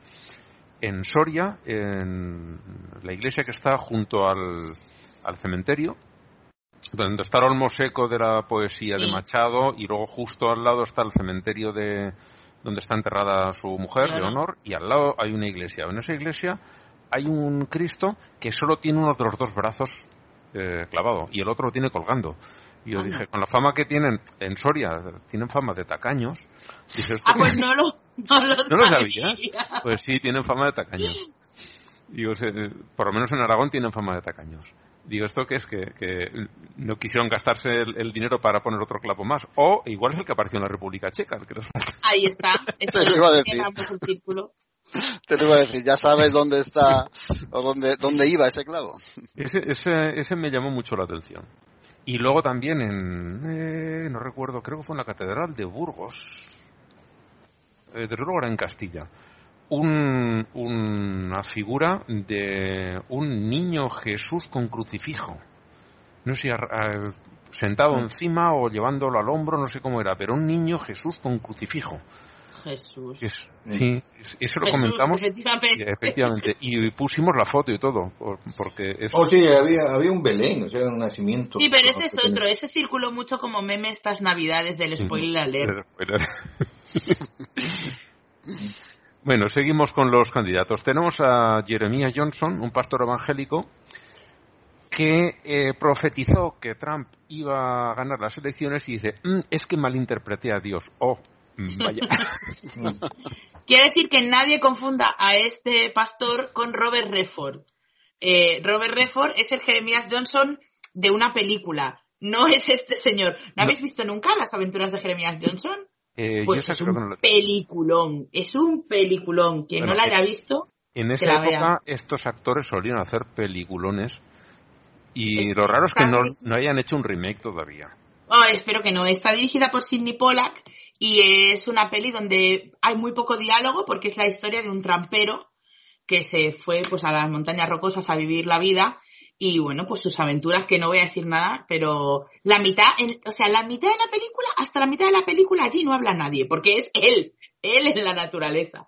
Y luego pues se empieza a interactuar con más gente y tal, pero está muy guay, yo la recomiendo mucho. De hecho hay un meme que circula muchísimo, o sea, un GIF, que lo habréis visto seguro, que es Robert Redford, que está así con pelo largo y barbudo, y la, cámara lo enfoca de lejos y se le acerca y hace así como con la cabeza. Pues es de esa película.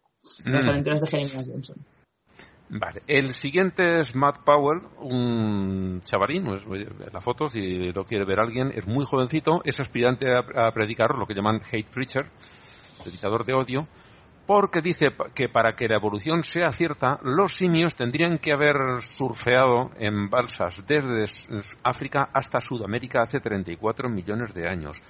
Eh, no, ha oído hablar este señor de la deriva continental ni nada de eso.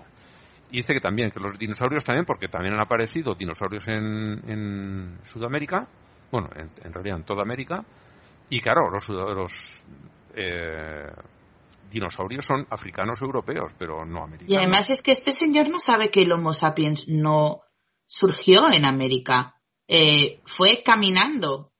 El Homo sapiens surgió en África, no surgió en ningún otro continente, fue caminando. Bueno, eh, es creacionista, tampoco le puedes pedir mucho. Pero a mí lo que bueno, es oh, que, que además, que pasar surfeando. Surfeando, sí. Además, además hay, una, hay, una, hay una cosa de que el señor eh, claramente no sabe. Y es de que sí se... una no, son muchas. Sí, se tiene, sí se tiene, sí se tiene la... Mediante, mediante la, la prueba de la cadena de ADN de dónde vienen los originarios de América, de Sudamérica más que nada, ¿no? O sea, de que eh, el grupo más antiguo, que más o menos llegó hace 40.000 años, eh, viene de, eh, o sea, cruzó, cruzó, llegó a Sudamérica a través del, del Caribe, o sea, que venían de Norteamérica, cruzaron el, el, Caribe. y, está, hablando, está hablando de humanos de humanos, por eso. No, no, este, este habla de los simios, de los monos. Los pero, monos pero, pero, pero, está, está, diciendo hace 40, hace 34 millones de años, ¿eh? esto es hace 40 mil, ah, millones, oh my god, ya, ok. él está hablando de los simios, él, todavía no ha hablado de, humanos, él está hablando de, de los simios y los dinosaurios. los humanos no, vamos. Qué lío lleva el pobre, ¿eh? no entiendo por qué los simios en concreto. Es que no entiendo nada, ¿sabes? O sea, no... Pero nosotros somos simios, esa es la cosa claro, pero ¿por qué tienen que ser los simios para que sea verdad la evolución? todas las formas de vida ah, hemos evolucionado. Sí, porque, a ver, eh, él debe pensar que los, las llamas, por ejemplo, que son parientes lejanos de los camellos. y de las jirafas. Y de las jirafas. Sí, bueno, son camélitos. Las cabras no son, son camelitos también, las cabras. No, las cabras no. las jirafas, son camélitos. Pues Camelus pardus me parece que es el nombre científico. Déjame que lo mire. Sí, sí, sí. Camelus, sí, pardalis.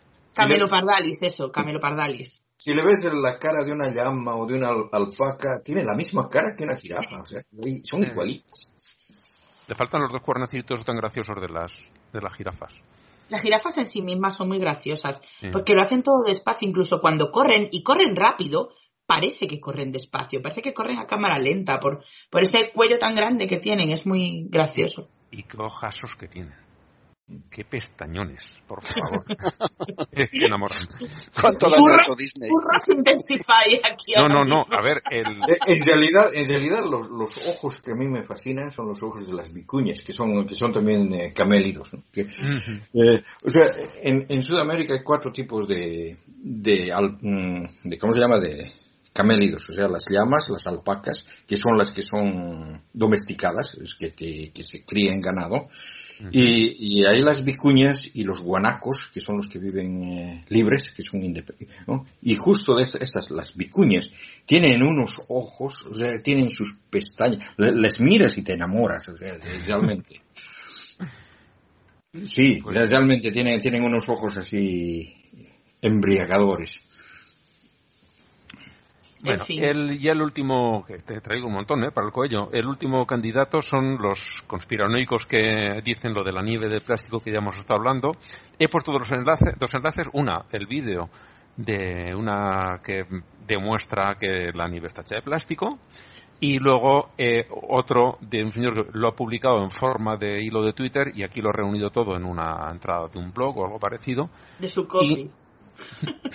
Y, explica eh, cómo mm, pasa ese efecto. Yo la parte que no termino de entender es por qué aparentemente no se está eh, derritiendo. Pero bueno, este señor lo Porque es sublimación. Tiene dos partes. Por un lado es que eh, la parte que se llega a derretir más externa es por sublimación, porque el contraste de temperatura es muy, muy grande, directamente evapora. Y la parte que no consigue evaporar, como la nieve está compactada, pero no del todo, por capilaridad se mete hacia adentro y como dentro hace mucho frío porque se vuelve a congelar. Se vuelve a congelar. Entonces no caen gotas de agua, pero sí que se está derritiendo. Yo lo, que, vi fue un GIF. Hmm. Y claro, el GIF, como cuando termina, vuelve al principio, ves que en realidad sí que ha menguado la bola. Lo que pasa es que ha menguado poco y no se nota. Pero, pero lo ves como el GIF, ¿sabes? Justo en, hace bucle con el principio y el final, ves como el trozo que faltaba y que casi no se nota, de repente, ¡ploc! se vuelve a llenar. Ah. Mm. Bueno, pues la, parte en realidad sí mengua, pero poco. La parte del, del por qué no se derretía es la que yo no terminé de pillar. La de por qué se pone negro sé que no es porque es plástico, que es la, el gas no viene puro y toda esa porquería mm. que sale con el gas es lo que tiñe de negro la bola de nieve. Si es que tú le, le, das a un vaso y se queda negro igual. Se queda negro igual. Y no se está quemando el puto vaso. A mí es que esas cosas me, me vuelan la cabeza, porque estás quemando la bola de nieve ves que no se derrite y es más fácil pensar que lo que decíamos antes, que han venido aviones o que ha venido a saber qué máquina y ha echado plástico. ¿No será más sencillo o, y un poco más humilde, no lo sé, también pensar que no se derrite por algún efecto térmico, físico que, tú no controlas y ya está? Justo esta mañana lo hablaba con el padre de mi niña porque él no está en redes, como muchos informáticos, huye de las redes totalmente. Y, y entonces le decía, ¡buah! Te traigo la última de Twitter, vas a flipar, no sé qué y tal. Y le digo, es que me fascina que unas personas que además, obviamente, no tienen mucha formación porque, joder, se ve que no la tienen. eh, en vez no de, Coño, no entiendo por qué está pasando esto, porque yo Obviamente estudié la sublimación en el colegio hace muchos años y en el momento no caí que esto podía ser sublimación porque no sé muy bien cómo funciona. Sé que es pasar directamente de sólido a gaseoso, pero no sé los mecanismos porque soy de letras puras. Entonces, en vez de pensar como yo, coño, no sé por qué está pasando esto, voy a ver por qué pasa, o, oh, mira qué magia misteriosa, y ya está, y te quedas ahí, hostia, qué guay, que no se muere la nieve con el mechero, pues ya está, dices, no, no, esto es que están tirando plástico del cielo, porque es que, es que, Dios mío, lo que hacen las personas, por no decir, no lo sé. ¿Y, cómo, ¿Y cómo reacciona el plástico si le pones el fuego? Se, funde. Se funde o, arde, y este ninguna de las dos cosas. Claro. Un plástico además raro, un plástico muy raro. No, sí, sí, yo, yo soy de las personas que ya tiempo atrás, o sea, bueno, en, los eh, noventas, yo me hubiera gustado mucho de que se dé licencia para entrar a Internet, o sea que para entrar a Internet que tengas eh, un nivel de conocimiento, porque la veía venir, la veía, la veía venir. El carnet de Internet. Sí. Eh, yo eh, recuerdo cuando empecé a trastear por ahí, empecé, mira, la primera vez que entré fue para ver las, el, el resultado de las elecciones de aquí de España del año 96, que va y ganó Aznar. Mm. Vaya debut que tuviste, macho. Vaya debut. Esa fue la primera vez que yo entré en Internet y luego descubrí el, el Usenet, de famoso, los grupos de, noticias de aquella época. Y... Oye, pero tú fuiste de los primeritos, ¿eh? A ver, trabajo ante trabajo. Claro. es que fíjate que yo en el 96 hice COU, selectivo, y y me acuerdo que, claro, en COU se pasan todo el año preparándote para la selectividad. Y una de las cosas que hacíamos era, em, en clase de lengua española, preparar el examen de comentario de texto. Y uno de los textos que salía era sobre las autopistas de la información. Mm. Explicaban que los ordenadores harían esto y que harían lo otro y lo demás allá. Y yo le estaba comentando y yo pensando, putos flipaos. Pues, claro, Diciendo, pero qué coño van a hacer esto los ordenadores dentro de 10 años. Madre mía, Iker Jiménez. ¿Sabes? O sea, yo flipando ahí. yo, yo empecé a trabajar en, en- en redes eh, en redes públicas de datos, no, no redes citas de, dentro de una oficina, sino redes de, de transmisión de datos en el año 90. Madre mía. Que, que, claro, solo lo podían contratar eh, las, las, las empresas. Y de Mm. hecho, todas, todo, todo lo que teníamos eran empresas. Claro. Y Pero luego no estaban, claro, estaban las BBS famosas, no sé si eso no si lo habrás llegado a ver, las BBS que eran mm, pues como mini in- trocitos de internet y tú te conectabas a una, te conectabas a otra y allí tenías pues salones donde se podía discutir, era un- una especie de primeros Facebook o similares y, y la gente podía colgar archivos. Entonces decías, el juego tal, me lo quiero descargar, joder, pero es que y el juego ese son tres disquetes, tres megas y pico. Madre mía, lo que me va a costar descargarme los tres megas. ¿Te acuerdas de una, de una recopilación de anécdotas que había por ahí, que yo no sé si sería cierta o no, que se suponía que era de, del becario que estaba en el aula de informática de una universidad? Y había algunas súper graciosas, pero la que más recuerdo es la de uno que le llegó con un disquete y le preguntó si le podía grabar internet. No, yo, la, la, la verdad Pero es que todo el mundo sabe que hace falta dos, ¿no? Claro, joder, ¿cómo va con un disquete?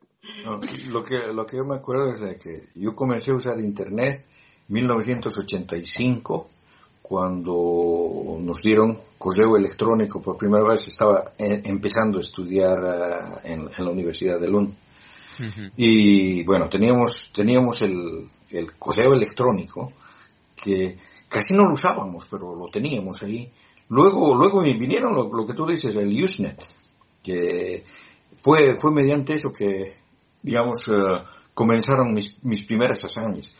Pero fíjate, para, para el 96, cuando tú dices que empezaste, yo me estaba doctorando. O sea que en Claro. eh, el, eh, durante el tiempo yo he hecho mm, investigación científica con gente fuera de, Suecia, con gente que estaba en otro país, y nos, nos comunicábamos vía internet en unos chats. Había uno que se llamaba Phone, o sea, recuerdo de que se podía ver lo que escribías, lo que escribía el otro, letra por letra. Sí, Incluso si, si te, si, te, si, te equivo- si se equivocaban y borraba la letra, lo veías.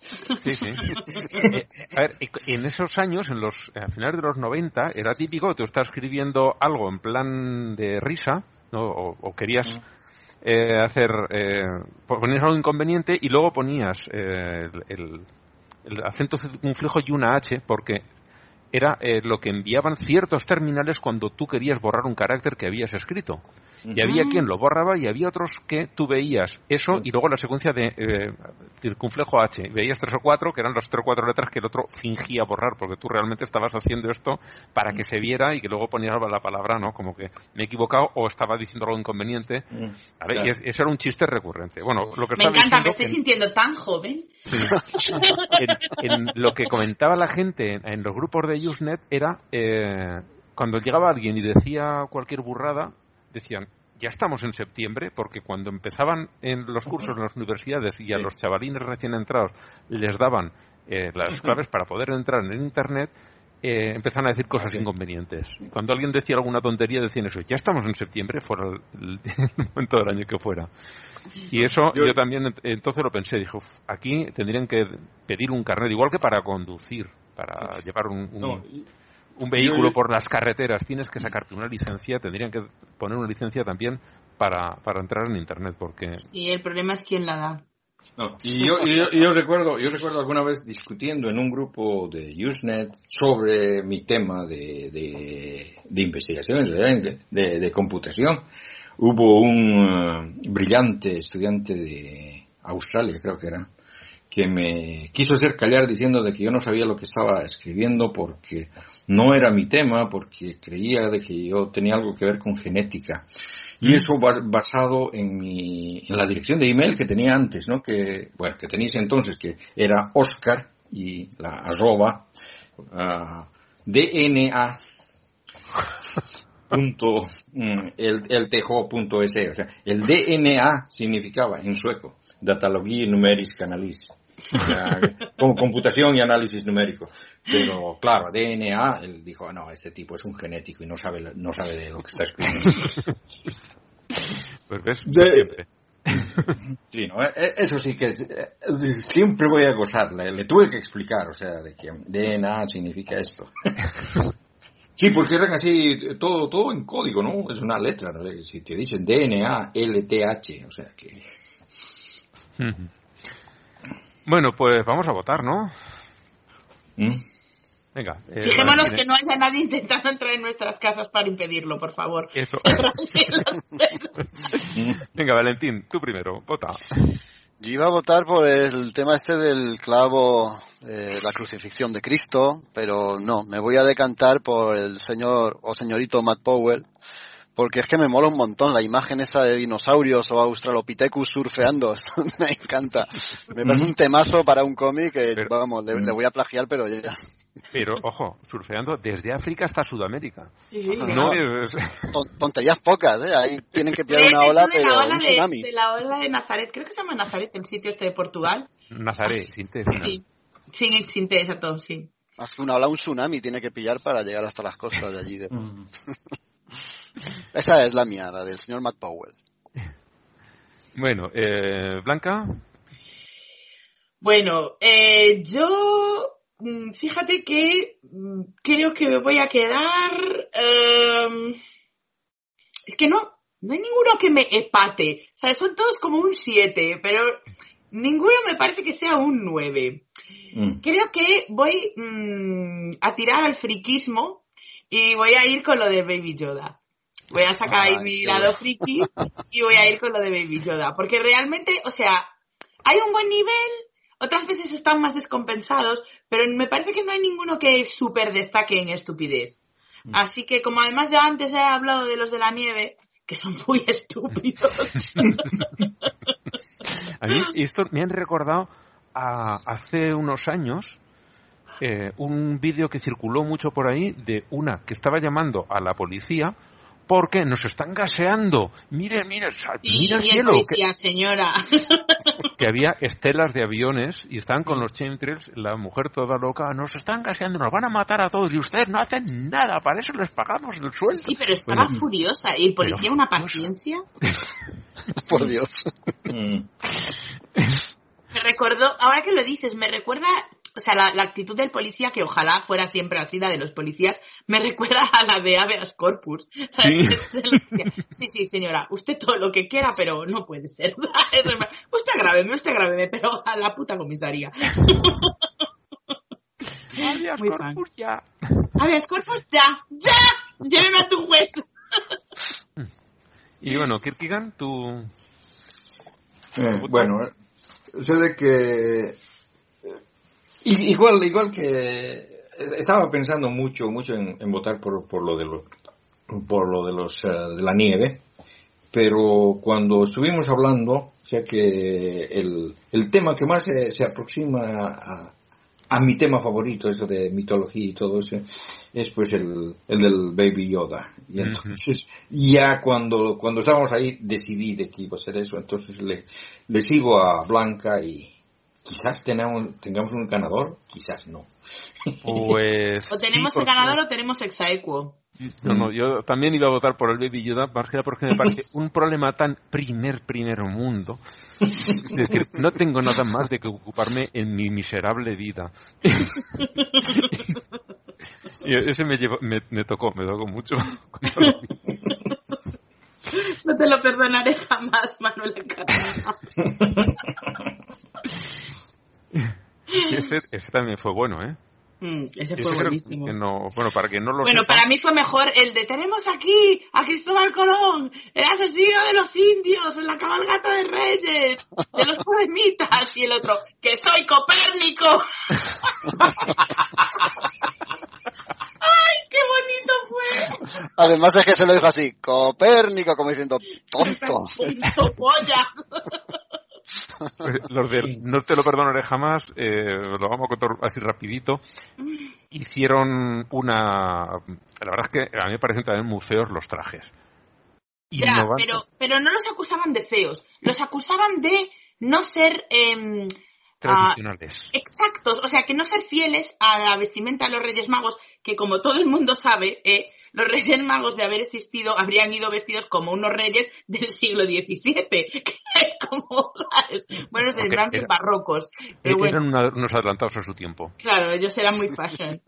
Bueno, pues el- le, hicieron esto, unos muy modernos, muy mm, raros, muy raros. A mí, además de raros, me parecían feos. Sí, eran Y- feos, no, no sé si tanto modernos como raros, Raros. sí. Bueno, la cuestión está en que una diputada del Partido Popular, que es- tiene origen argentino, es aristócrata y... Y tiene el los- cuello más largo del mundo. Sí, tiene el cuello. Yo creo que... eh, Antes hablabais de eso también. Sí.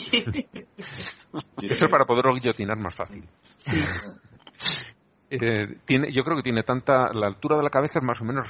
O casi, casi la misma que la del cuello. Es una, sí, es una cosa increíble. exageración. Parece, si tú no la has visto nunca y te enseñan una foto, parece que es Photoshop. Sí. Sí.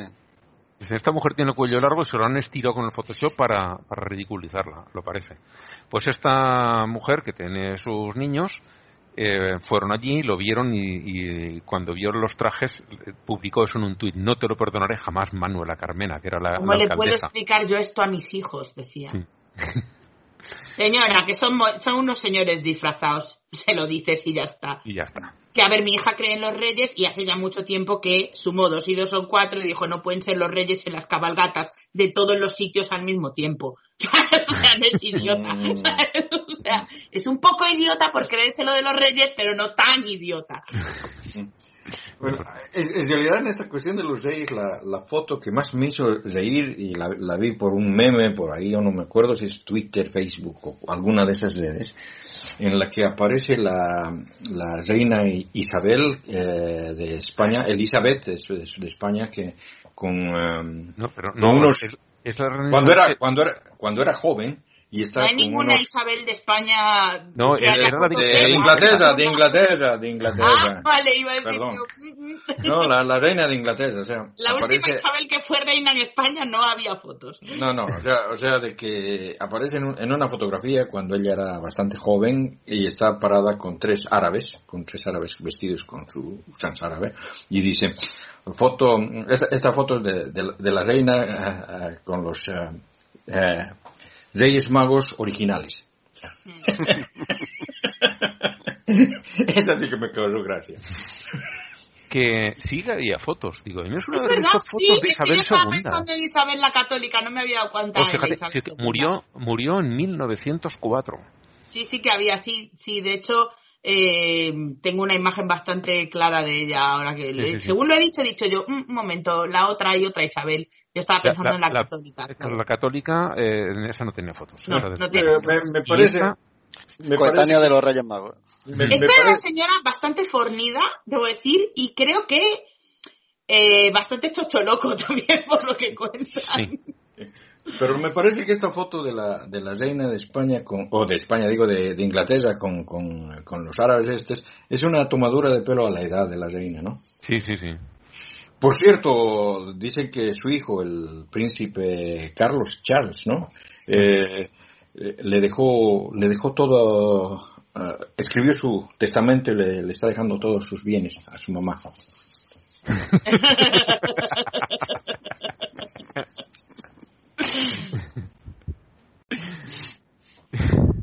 Eh, no apostaría yo por ninguno de esos dos caballos, ¿eh? No, no, no.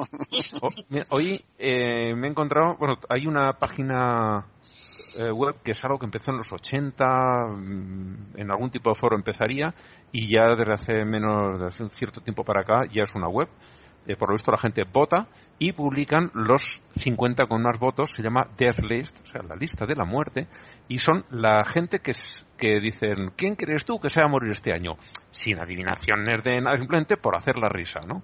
Y preparan una lista. Eh, el récord de aciertos lo tuvieron este año pasado, en 2020, que acertaron con el 40%. El 40% de la lista murió. Algo que no es normal, habían llegado... Hombre, a ver, es que se murió mucha gente mm. también. Eh, eran 10, 12 lo, que, lo más que había, 5 o 7 era un número típico de, esos 50 y, y este año pasado 20 eh, de 50, es el 40%. Mm. Y para este año, para 2021, han puesto gente esperable. El primero, bueno, eh, luego les ponen también profesión. Y el primero, el año pasado, y este es el marido de la reina Isabel, que el año pasado tenía 99 mm. y este año tiene 100 años. Y el comentario que le ponen la profesión de él es racista ocasional. Muy bueno. Y me ha llamado la atención que una de las últimas de la lista es Shannon Doherty, es una actriz que tiene 50 años. Que, claro, por edad dices, no le toca, pero es que se ha bebido esta mujer hasta el agua de los floreros. O sea, estará bastante machacada. Mm. Ay, pobre. Sí, no, no llevo nada bien el éxito.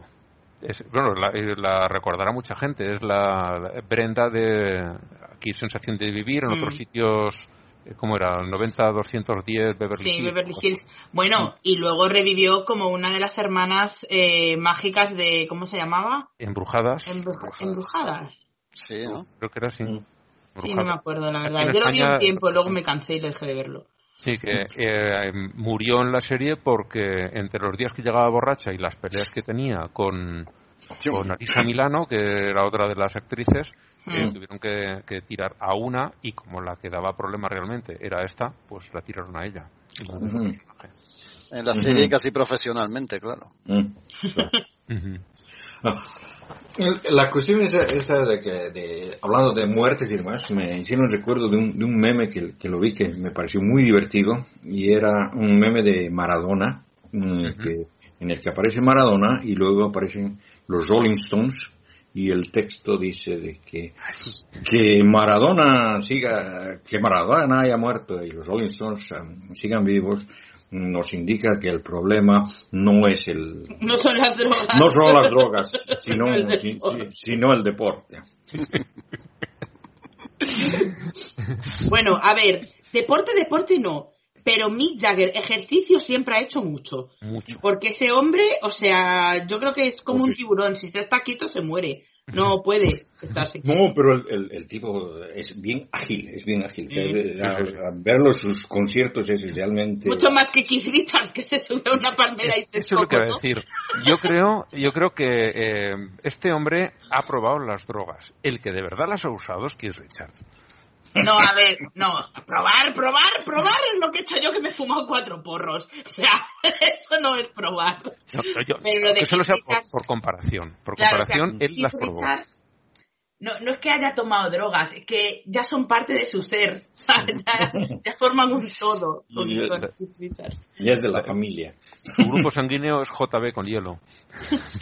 Sí, vamos, que lo, lo incineran y está ardiendo tres días, ¿no? Mira, todo esto. que no lo hagan como la nieve, que es No sé si es una leyenda urbana o no, pero, pero se dice que se esnifó parte de las cenizas de su padre.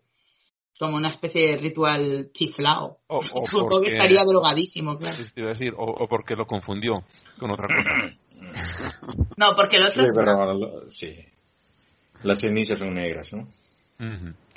bueno, vamos con, con las noticias las noticias varias. Eh, esta es del principio del, del, parón, desde el día 22 de diciembre, y es que eh, las polacas siguen en pie de guerra porque el gobierno ultraconservador de, Polonia quiere poner algo parecido a una teocracia y sobre todo son las mujeres las que más se oponen, que dicen que, que no van a pasar por ahí. Claro, no serán todas también, porque habrá también mujeres muy conservadoras allá. Pero la verdad es que si hay suficientes mujeres cabreadas, lo tienen muy fácil para dar la vuelta en unas elecciones y que ahí no vuelva a ganar un partido conservador. Pero tienen que ponerse de acuerdo, eso sí.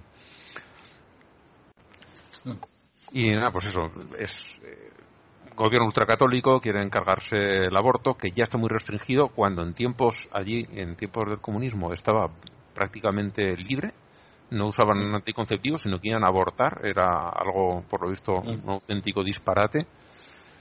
Y, ahora están casi en el extremo contrario y quieren restringirlo todavía más.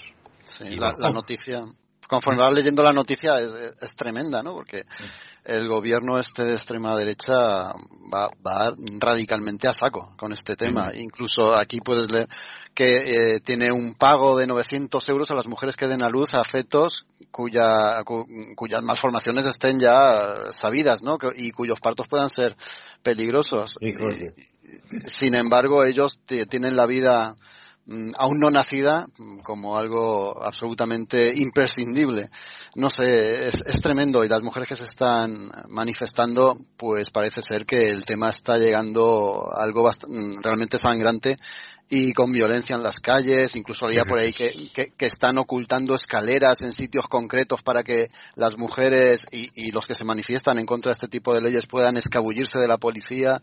Eh, no sé, no, no nos está llegando, creo yo, demasiadas noticias a este respecto y deberían.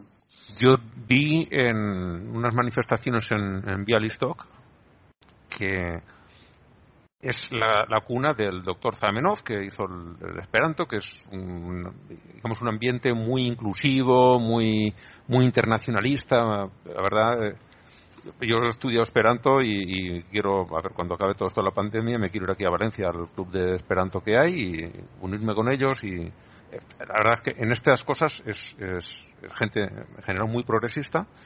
Y ver allí en Bialystok la que se lió con un grupo de extremísima derecha apaleando gays el día del orgullo cuatro, porque iban cuatro, porque los, los, cuatro que tuvieron los santos cojones de salir allí a manifestarse con sus banderas y apaleándolos en plena calle y la policía mirando y no intervenía. Y de verdad, es algo que dices, mm.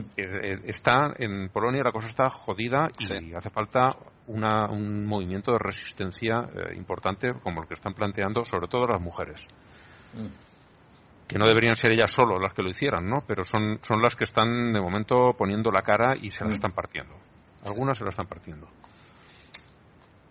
Y bueno, pues eso, eh, mm. que tengan mucha suerte en su en su en su lucha. La otra, mm, otra noticia que traigo es que esta, la verdad es que no sabía si ponerlo en el web de fact, porque eh, la sección más, más conservadora del Vaticano está acusando a, a Francisco de ser masón, que no sé, están eh, gente que, que, alaba a Trump, católicos que alaban a Trump, que Trump mm, estaría en todo caso con los evangélicos porque son mayoritarios y a ellos, mm. pues digamos, les he ido un poquito, pero de mala gana. Eh, no, te, no, no, no, te creas, eh, Ángel, yo conozco un montón de gente católica, ultracatólica, sí, de extrema derecha, que no lo cambia el Trump por nada, o sea, que, que de, de esos que, que, están convencidos de que ha habido fraude y que Incluso, ¿sabes, ¿sabes qué dicen? De que eh, hay que hay que cerrar las cuentas de, de WhatsApp porque están intervenidas por, por, por la gente, por los socio, social comunistas del, del Biden y hay que comenzar a utilizar el Telegram.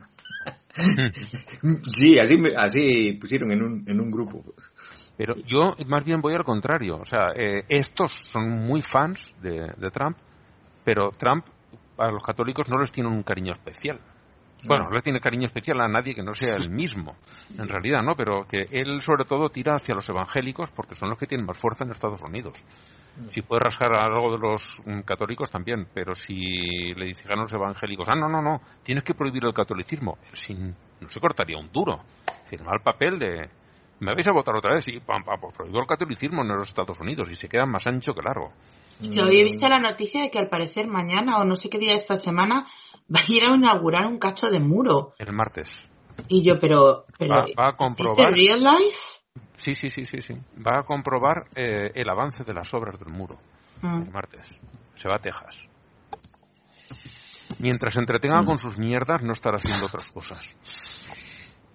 Bueno, ahora que ahora que se le un muro grande eh, para alrededor de él y listo, mm. ¿no? No, mira, el, el 26% eh, de la población estadounidense es católica, o sea que sí debería importarle. Es un, es, un grupo a él, le, importa cualquier cosa de la que pueda mm, mm. sacar apoyos para sí mismo. Pero los sus mayores forofos son evangélicos. Mm. Son de estas, son iglesias protestantes. Mm. Y es donde, Sí, sí. donde- con los que se- él se desvive. Por ellos lo que, lo que haga falta. Y el 26%, pues, a él le daría igual, igual que aquí en España, 26 millones de hijos de puta que hay que fusilar, ¿no? Como dijeron aquellos. 26 millones más de la mitad de la población de España y esta gente de extrema derecha dicen que eso habría que fusilarlos. Bueno, habría que fusilarnos. Sí, sí, sí. O sea que, que, em, esta gente no, no se para en ninguna barrera. Da igual 8 que 80. Y bueno, pues ahí tienen un sector dentro del Vaticano que dice que este es masón, está con, con, con Biden y que, a que, por supuesto le han robado las elecciones a, a Trump. Es que estos masones, Mm. Como Eh, son. ¿qué, qué- cómo son? ¿Qué miedo le tienen a la masonería? Y luego, en realidad, cuando escuchas a algún masón o entiende lo que hay ahí, bueno, sí, lo puedes entender, ¿no? Porque en realidad buscando el conocimiento, eh, tal. Sí. Pero no, No, no- pero la, la, la masonería también es una, una secta cristiana en realidad. O sea, Sí, pero, pero son, digamos, muy tranquilitos, no... claro, es, que- es, que, es que es una religión oculta. O sea, que un, un masón no te va a decir soy masón. O sea, que... sí, pero, dentro, tampoco es del proselitismo. sí, dentro de la masonería también hay varias corrientes, hay algunos Claro. que no son en absoluto cristianos. Eh, deberían de, de escuchar un Lo poquito que más no a los hay masones y- dejar, claro, y dejar de fantasear con sus historias. O sea, lo que no hay es tantos masones. O sea, igual que, a ver, si Soros nos pagase la paguita a todos los que dicen que nos paga la paguita, Claro, está claro. fuera de la lista Forbes, pero vamos, o sea, echando virutas. Mm. hay que buscar enemigos y como la masonería o los masones suena así tanto ¿eh? Eh, Misterioso. ecléctico y misterioso, pues ahí, ahí tenemos el objetivo. Sí, que luego tiene una serie de ritos iniciáticos y tal, Mm. que, que suena todo muy misterioso. Sí. Al fin y al cabo es hacer eh, ceremonias como si fuera una misa, si es que no hay más. Mm. Eh, también te- la ordenación, cuando se tiran al suelo y todo eso, también es un rito iniciático. La ordenación de los sacerdotes católicos. Mm. Sí, o sea, que tampoco lo veo yo, pero la bueno. primera vez que vi lo de que se tiraban al suelo fue como, ¿what? Esto se hace. O, o- ¿Esto se hace o lo están haciendo para mí? No, me quedé, o sea, claro, yo, perdón, por aquel entonces todavía era creyente, católica. Bueno, católica la verdad es que no recuerdo haberme considerado en absoluto nunca. O sea, de pequeña, pues, eres lo que te han bautizado y ya está. Pero en cuanto yo empecé a pensar un poco sobre lo que yo era, no recuerdo haberme identificado como católica nunca, siempre como cristiana, pero Mm. Pero bueno, pues que sí que yo fui, estuve ahí muy metida, yo era de esas que quería cambiarlo desde dentro y tal. Y, y la primera vez que vi lo de los, los, ¿cómo se llaman? Ah, los que están... Ordenaciones. Bueno, las, sí, las ordenaciones, pero tienen un nombre los señores que están ahí para ordenarse. Pero bueno, cuando los veo ahí tirados al Seminaristas. digo, no, pero creo que tiene un nombre específico en ese momento, ¿sabes? Como las postulantes que son las monjas. o algo así. o- Bueno. Ah, bueno. Yo, yo me quedé, digo, pero ¿qué, qué invento es este? Pero, pero ¿qué es, ¿qué es esto? ¿Sabes? Me quedé como muy en plan, yo creía que los cristianos no hacíamos estas cosas, ¿sabes? O sea, me quedé muy loquísima. Por lo menos no pasan 200 vacas por encima. Algo es algo. Hostia, fue, fue en el grupo de Telegram el vídeo ese que sale Richard Dawkins, que están en un debate en la BBC y dice un cura, no, estábamos preparando ahí a unos cuantos monaguillos. Cura no. Y- Un bueno, un no. cura no, un... George Bell. Que- que- bueno, vale, sí, joder, pero estaba yendo rápido. Dice, no, estábamos preparando unos cuantos monaguillos y el público, ¡buah! Todos allí. Y él, para la misa. Y, y está allí Dawkins y es que, o sea, si hubiera estado bebiendo, le habría salido todo el té por la nariz, porque, vamos, o sea... Y luego salen las imágenes del tío cuando fue detenido y toda la, el rollo. Pero me pareció súper gracioso, no lo vi venir. cierto, que ahora eh, eh, estaban las mandadas al carajo porque dice que la gente está contra él porque es conservador. O sea, no es Claro. porque te te has No, follado no, niños, no, es porque eres un conservador. Vamos Sí, a no, no es por violador de niños, No, para no. nada. Es porque eres de derecha. Eso realmente a la gente, Eso no lees. como decía, que les está un poco molesta, ¿no?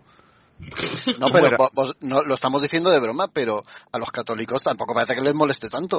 O sea, No, si yo pertenezco a una congregación y veo lo que está pasando y hay tal cantidad de violaciones a, no sé, si no me saldría, por lo menos pon- pondría el grito en el cielo o me revelaría de alguna forma, pero es que parece que la cosa no pinta rara. No es que no es que no le hagan demasiado caso, es que muchos lo defienden. Exacto, encima. Bueno, es, han Sí, pero es salido- que los que están enfadados con él no son los creyentes. No, ya, ya. Los, han salido obispos diciendo que es que, como el de Tenerife, recuerdo aquí en España salió, es que te están provocando, con 12 años te están provocando. Y otros sí, es que es verdad. putas. Sí, sí, sí. No, no, viene un niño, un monaguillo y te provoca y está buscando el, el sexo. ¿Me estás juntando? El- a ver, pues lo, busca porque lo hay en todo caso, porque si a ti no te gustaran los niños de 12 años, cerdo asqueroso, ya podía buscar. Yo siempre digo lo mismo, cuando se, cuando se habla de follar con menores, sobre todo cuanto menos menor es el menor o sobre todo la menor, siempre es como, es que ya me buscaba, digo, pero si te hubiera buscado para darte un, con un mazo en los huevos, ¿a que no te habría encontrado? Pues ya tienes la respuesta, amigo, ¿sabes? O Que sea, lo mismo que puedes evitar una cosa, puedes evitar la otra. Efectivamente. Es que me buscaba, digo, ya, pero es que tú también querías. Si el Y problema a- es que el adulto eres tú. Además, recibir un mazazo en los huevos no es delito. ¿No? Otra cosa que tampoco te guste, pero no es delito. Delito no es. Darlo sí, pero recibirlo no. Bueno, la, Hay gente a la que le gusta. Sí, hay gente para todo. La tercera noticia que traigo es que los obispos de aquí de España, eh, traigo sobre todo noticias de España, yo siempre pido, por favor, con- que la gente comparta y, y las suelo recopilar. Pero mm, eso, vivo en España y sobre todo me salen noticias de España, aunque esto seguro que cualquier de otro país diría, oye, que aquí también pasa, estoy seguro, muchas de ellas. Aquí quieren controlar lo que hace la gente con sus muertos. Primero no quieren que los incineren. ¿Por qué? Porque ellos de venderte en el cementerio católico la tumba o el nicho sacan una, una buena cantidad de dinero. Y luego dice, vale, pero si lo has, lo has incinerado, no hagas ceremonias de, de- en su recuerdo, no las hagas por libre, no, no tires las cenizas a un sitio en honor o en conmemoración, para, no, o sea, te- te- Porque los, los funerales y los entierros no tienen que ser sobre el muerto. El muerto no es lo importante. Mm, el- Lo importante es nuestro es- Señor. y pagarle al cura.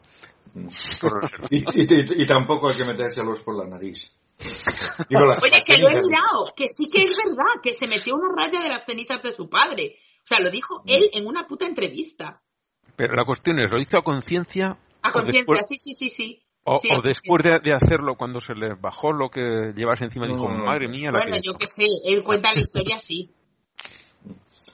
Sí, sí, no, pero eh, por eso, eso tampoco nos quiere la iglesia, ¿no? Y ahora traigo dos noticias de aquí de Valencia. La, la primera es que una imagen que lleva ya un tiempo por ahí rodando por internet la publicó la vicealcaldesa de, de Valencia. Es una en la que se pinta a, a María pariendo. ¿Verdad? Traes un niño, los niños se paren, no atraviesan cuánticamente la pared del útero y, y están fuera, no, los tienes que parir. La posición no es muy realista porque está de pie. Yo pienso que, no sé si lo comentaste tú, Blanca, que como mínimo estaría cuclillada. Sí, de hecho es la postura más natural para parir. Las mujeres parimos en camillas para que sea más cómodo para los médicos. Pero la gravedad ayuda. Y estar tumbada te provoca gravedad, pero gravedad de, de Pero de la otra. y de, y, de, la otra. O sea, gravedad médica, no gravedad física. No, pero esto forma parte de esta particular iconografía, ¿no? Está en esa posición pues para que el dibujo la pueda representar bien. Igual que la última cena están todos de frente cuando no es nada realista, ¿no? Pero que efectivamente lo que mm, la vice, ¿es la vicealcaldesa la que publicó esta foto? Sí. Pues en sus declaraciones yo creo que tenía toda la razón. Que hay más hermoso y más digno y más bonito en la Navidad que el nacimiento de Jesús para los católicos y se nace así, no se nace Claro. con una paloma o saliendo de una flor como Buda, no sé, se Sí. nace de esta manera. Claro, efectivamente. Sí. Y bueno, pues mucha gente se ha ofendido y ves, otros de problema del primer mundo, Claro. que no quieren, no quieren verlo. Y además lo es que ni siquiera se le ve el coño. Nada, simplemente ves la cara de sufrimiento y que, que está, Sí. vamos, eh, Está las piernas están separadas porque va a parir. Y hay Mm. que separar las piernas para parir hasta donde yo sé. Es, es- A lo mejor hay alguna postura en la que se puede hacer sin separar las piernas, en plan Mm. doggy style. Supongo que se podría hacer, pero mayoritariamente creo que todas parimos abriendo las piernas. El otro día me dijo uno, a raíz de lo del aborto, me dijo, pues tú cierras las piernas al follar y yo luego con frecuencia es una de mis posturas favoritas.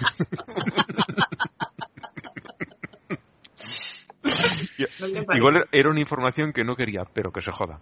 Claro, probablemente yo digo, mira, si no sabes que se puede follar con las piernas cerradas, eh, comparezco a todas las mujeres con las que has follado en tu vida.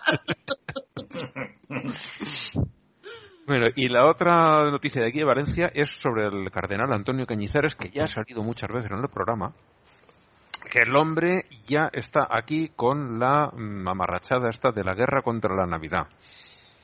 Bueno, bueno, bueno, bueno. sí, sí, sí. El gobierno nos roba la Navidad. Hombre. Que este gobierno de comunistas rojos y hijos de puta fusilables, ¿verdad? No, mucho antes de esto han sacado pues la, la ley CELA que hace un poco más laica y quiere recortarlos de alguna manera los conciertos en la educación, la ley de la eutanasia y pues eso, tenemos un presidente que lo ha dicho claramente que él es ateo, nos, roban la Navidad. Ya estamos con las tonterías de, la Fox, lo teníamos en Estados Unidos, nos reíamos, pues ya pronto nos vamos a reír también aquí. Es que es, lamentable, lo importan todo. Y les da igual si cuadra en este contexto o no cuadra, es que les da lo No, no, no. Eso es lo de menos. Dentro de poco se van a poner a cuestionar la evolución, es que los estoy viendo cuenta con ello. No, me parece lo contrario, o sea que los, eh, los, los, católicos han sido los que más bien se han ido alejando. A mí me, parece de que la, tendencia es eh, al otro lado y eso es más preocupante porque al otro lado mantienen, mantienen eh, una gran parte de sus seguidores. Eh, porque si se van a poner ir, ir hacia atrás van a perder más y no quieren perder más, o sea, ellos quieren ganar más y, y saben eso de la mercadotecnia, o sea, lo, lo, ves al Papa con sus con sus con sus yalas, es bien, bien claro que saben lo que quieren. Pero hay una fracción ultra, o sea, ultraconservadores son todos los católicos, ¿no? Pero hay dentro de eso hay una que es todavía más ultra. Sí, sí, sí, sí, hay, hay, hay fracciones. Y esos y esos no aceptan, o sea, por ejemplo, este que hablábamos, que acusa de masón a, Francisco, a Pancho, echa pestes del Concilio Vaticano II. Sí, sí, sí, sí. Esas moderneces de hace 80 años. Mm, no, pero, pero por eso, pero por eso, de, que obviamente hay, hay fracciones extremistas, o sea, como, como las hay fracciones extremistas a ese lado, posiblemente las hay también al otro lado pero digamos el, el, grueso del, del prelado, yo pienso que, que, está por ahí, por el medio, tratando de sobrevivir, porque se dan cuenta. O sea que la, verdad es que sí, siempre van a ver, y los que y los que van a los extremos son los que más bulla hacen, precisamente porque precisamente porque por eso, porque están en los extremos, ¿no? Mm. Y curiosamente tenemos a un, al jefe de la conferencia episcopal alemana, un obispo alemán, Georg Betzing, que dice que la Iglesia tiene que reformarse en lo que se refiere a las mujeres y a la homosexualidad. Flipa. Este va en sentido contrario, es decir, mm, no lo estamos haciendo bien. Iba a decir yo, pero reformarse en qué sentido? En, plan, que, hay que, matarlos a todos o no, no, no, no, no, no. que esto de rechazar a los homosexuales y no querer casarlos, de no dejar que las mujeres si quieren ser sacerdotes lo sean, que lo están haciendo todo muy mal, que hay que hacer una reforma. No, que no le dejen hablar, que les, va a dar 200 años de aire más. No, Pero, pero Blanca, ya para, que te des cuenta el, retraso que ha tenido la, la, Iglesia en su desarrollo normal, se, ha sido después de la muerte del Juan Pablo I, porque Juan Pablo I pensaba, lo tenía escrito, de que uno iba a dejar que las mujeres se ordenen como sacerdotes y dos, que iba a dejar que los sacerdotes se puedan casar. O sea, de que si hubieran habido esos dos cambios, la, la iglesia en este momento hubiera sido otra muy diferente. Pero no, o sea, lo, lo, bajaron y lo pusieron al, al, polaco, ¿no? Y al polaco fue unos cuantos años atrás. Sí, sí, sí. Yo ya lo he dicho aquí más de una vez, pero es que me fascina que la Iglesia Católica sea una institución tan reaccionaria que está viendo cómo se le va la sangre de las venas y no es capaz de adoptar medidas que tienen una aprobación abrumadora de sus propios fieles y que no contradicen en absoluto nada que pongan en el Evangelio, como el hecho de dejar casarse a los curas y dejar ordenarse a las mujeres. Sobre todo lo de que los curas se casen, es que jamás he hablado yo con un católico que estuviera en contra de eso. eh, Jamás. eh, eh, la cuestión de no dejar que se casen, yo creo que ya lo hemos hablado aquí más de una vez. Sí, sí. Es porque los bienes del cura se legan a la iglesia y si tienes hijos, se los vas a legar a tus Claro, hijos. yo entiendo esa lógica, pero cuando te estás quedando sin curas que te leguen nada, ¿entiendes? Es que se te cierra el chiringuito. Sí, porque es, es- también lo hemos comentado más de una vez que Sí, eh, o sea, de que... lo, lo típico era que, que la gente en, en América Latina en los años 50 y 60 tenían curas españoles porque en España había miles y miles y miles de curas y se exportaban y ahora es todo lo contrario. Aquí en España estamos teniendo curas peruanos, mexicanos, bolivianos porque en España los, los seminarios están vacíos, los conventos están vacíos. Hace poco en un convento, ah no, pero eso fue en Estados Unidos, se murieron de golpe, que fueron el 60% de las monjas que había por COVID. Oh, Creo pero que, ¿sabes, que- sabes- que han muerto 8. Sí, sí. ¿sabes qué pasa? ¿Qué pasa? La, la, la, la vocación para ser eh, sacerdote, o sea, que ha quedado disminuida a gente que, bueno, pedófilos que no tienen idea de, de tener matrimonio ni nada y que están viendo una- un, un buen lugar donde los puedan acoger. O sea que en eso, a eso está quedando. O sea que al, al- al Sí. final de cuentas eh, tienen que hacer esos cambios o se van. Eso y homosexuales reprimidos que en lugar de oye, pues aceptarse como son, se meten ahí y saben que pueden practicar su sexo eh, a escondidas en un sitio No, sí, cerrado. eso, eso- eso de, de prohibir el sexo no es una no es una buena idea si es que No. piensan continuar. Eh, eh, hemos visto las sectas como algunas gnósticas como los marcionistas mismos que prohibían el sexo entre ellos y, y no no no duraron no duraron 200 años. No, ¿no? claro, no. Durar una generación.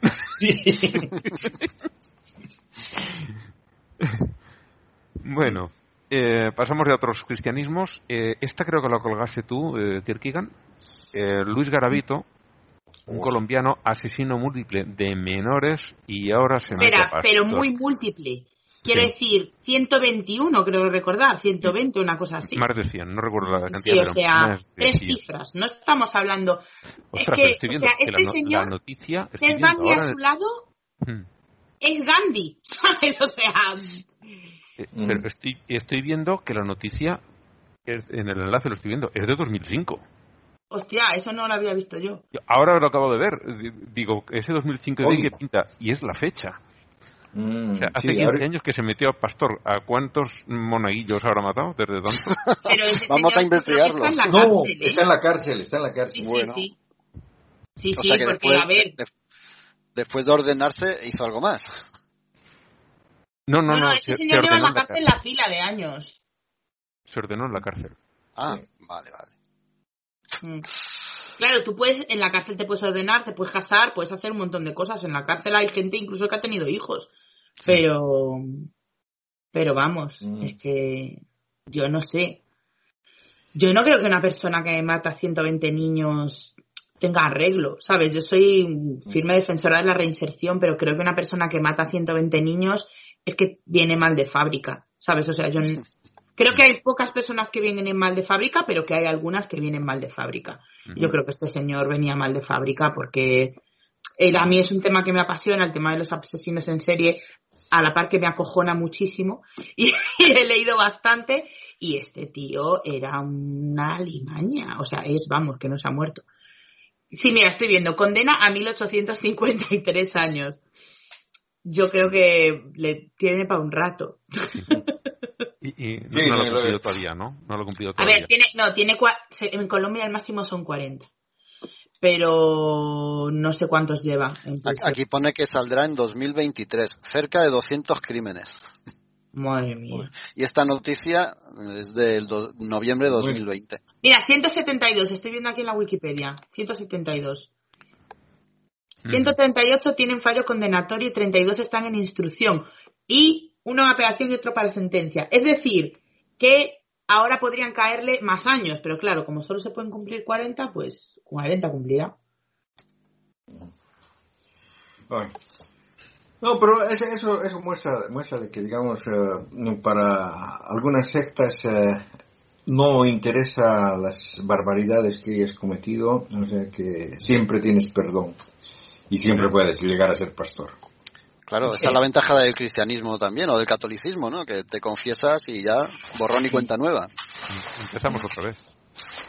Bueno, en el, en el catolicismo hay lo que se llaman los eh, pecados capitales, ¿cómo se dice? No, Pe- No, sí, pero no. todos se perdonan. Lo que pasa es que Menos- menos la ofensa, ¿no? Menos, menos, menos No, no, la blasfemia contra el. Espíritu Santo. las ofensas al Espíritu Santo es lo único que no se puede llegar a perdonar. Es que eso cualquiera lo perdona. ¿eh? Sí.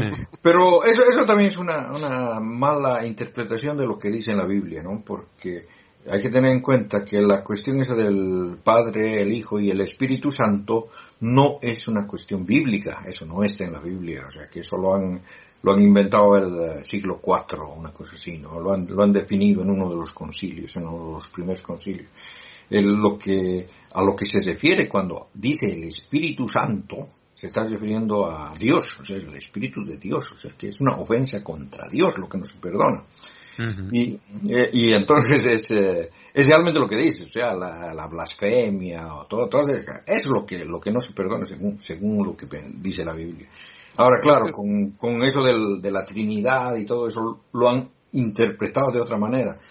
Pero hay que, hay que diferenciar lo que, digamos, lo que realmente dice y lo que los creyentes creen que dice. O sea que, Yo creo que eso lo han hecho porque eh, aquí en España no les quedaría ningún católico, porque una de las frases que más oyes es me cago en Dios. mm, sí, sí, sí, sí, sí.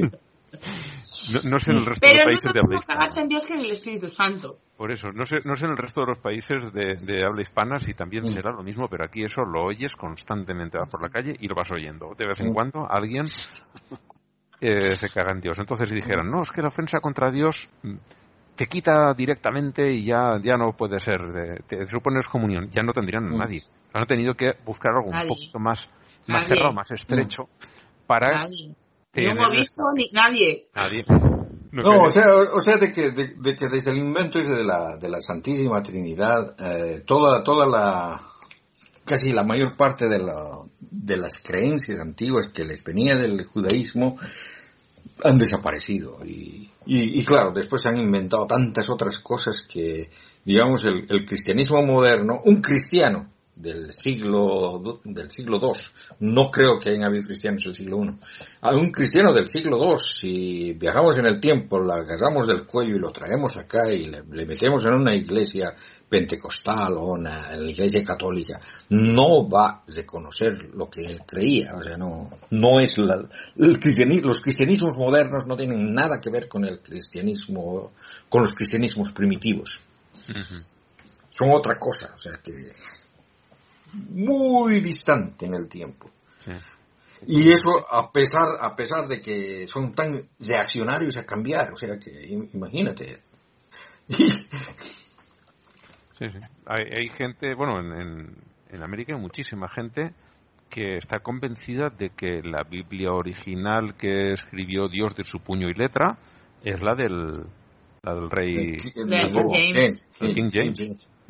Y lo dicen así, ¿eh? ¿por qué voy a estudiar otro idioma? Si el inglés fue suficiente para Jesús, también lo es para mí.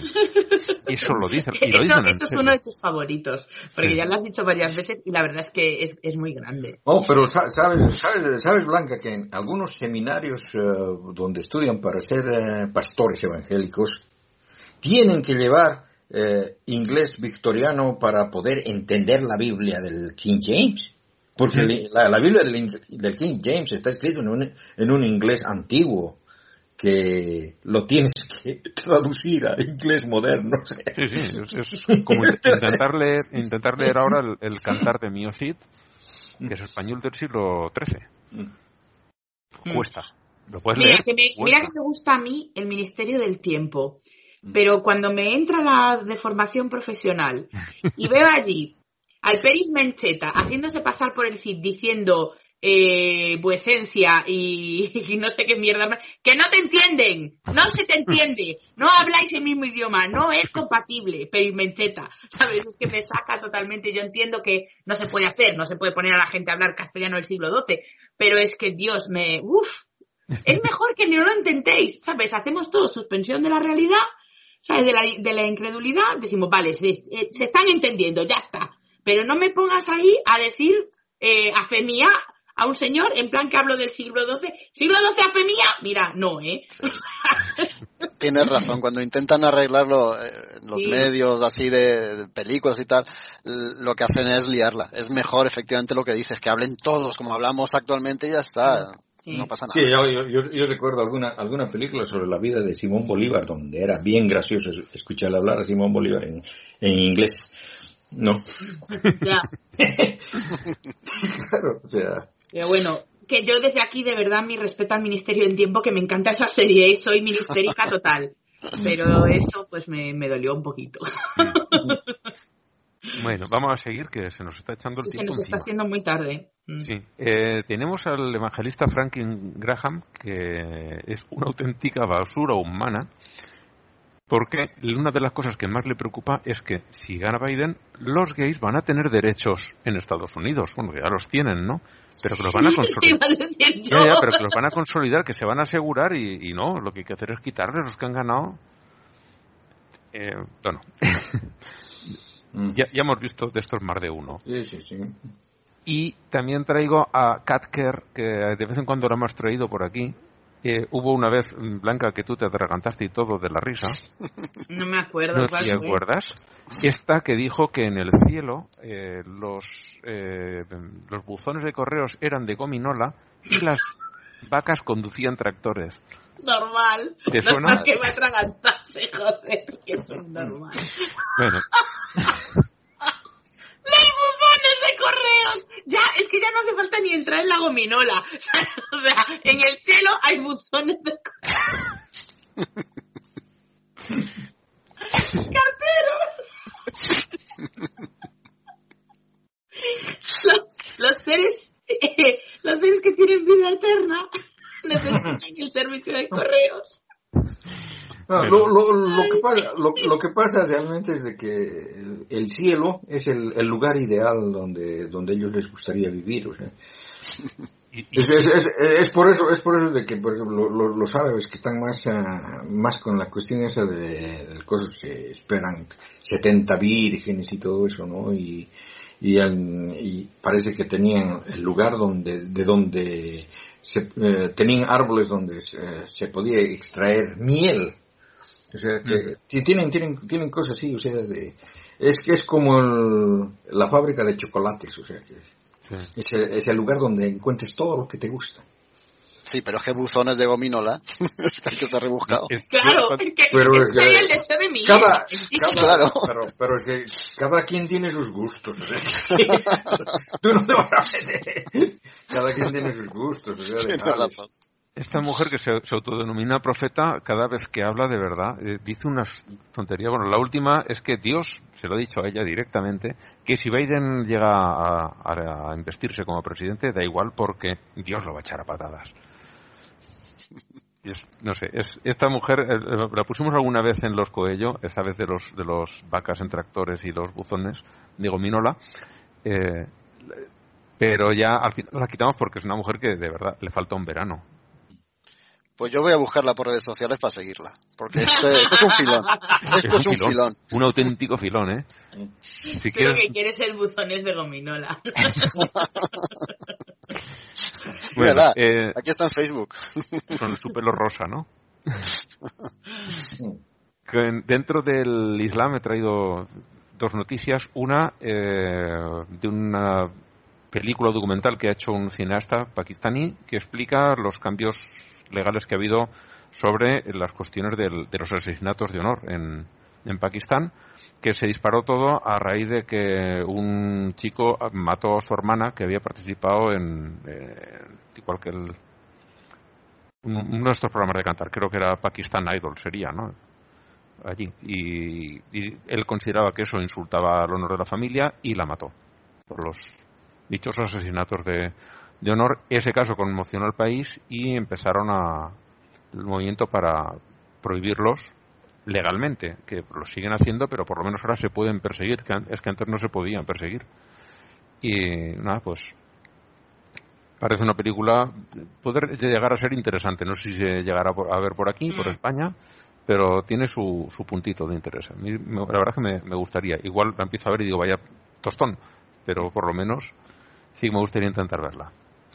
Y la otra es una noticia bastante reciente. Una tal Sara Kay está detenida en Tanzania acusada de blasfemia. Realmente lo que pasa hoy, primero, es atea en un país de mayoría musulmana y segundo, critica al presidente, que es este que ya lo sacamos una vez, que se llama eh, Magufuli, que tiene un nombre muy apropiado.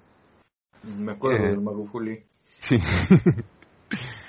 Eh, lo critica y sobre todo piensan que es más que una cuestión de religiosa, es una cuestión de maniobra política porque es opositora de alguna manera, un activista y, y no les gusta.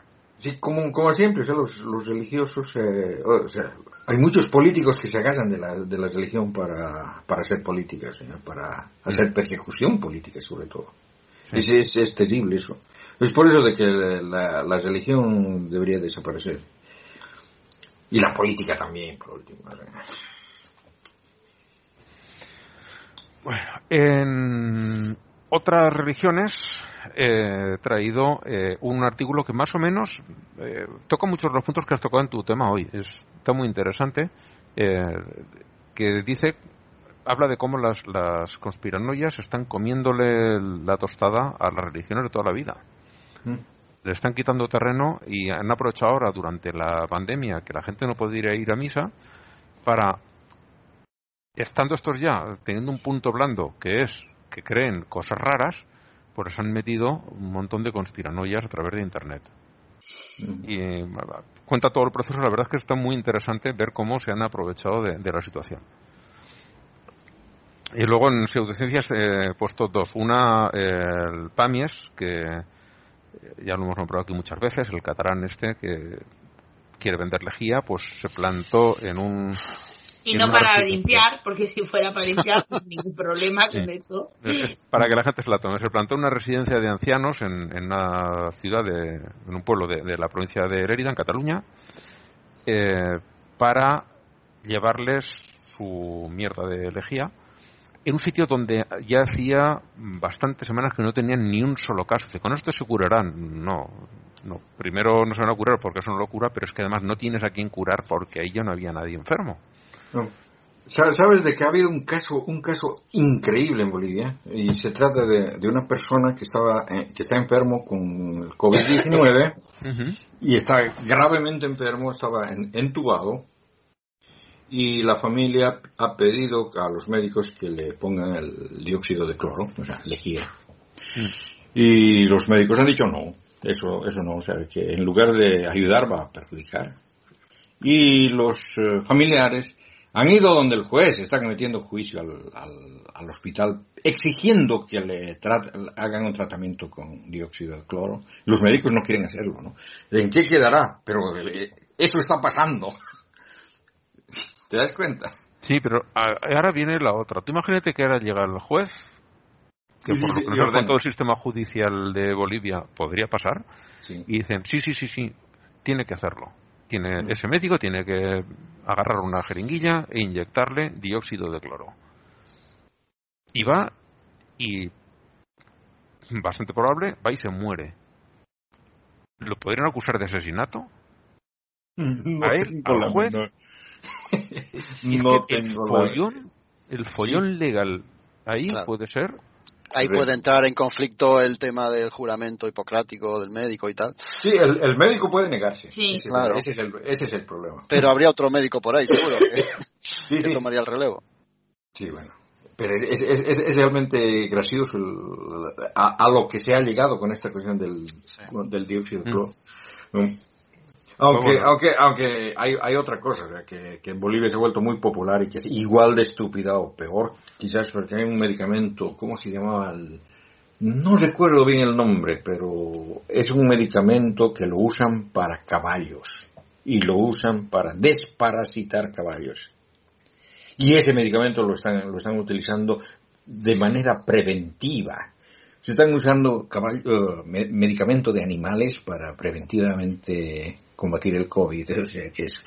y, esa, es una magufía de aquellas también porque mm, hubo, hubo un médico que dijo, ok, en realidad no está, no está mal que usen eso porque al menos eso no les hace daño. El dióxido de cloro puede dañar, pero es, esa cosa no les hace daño.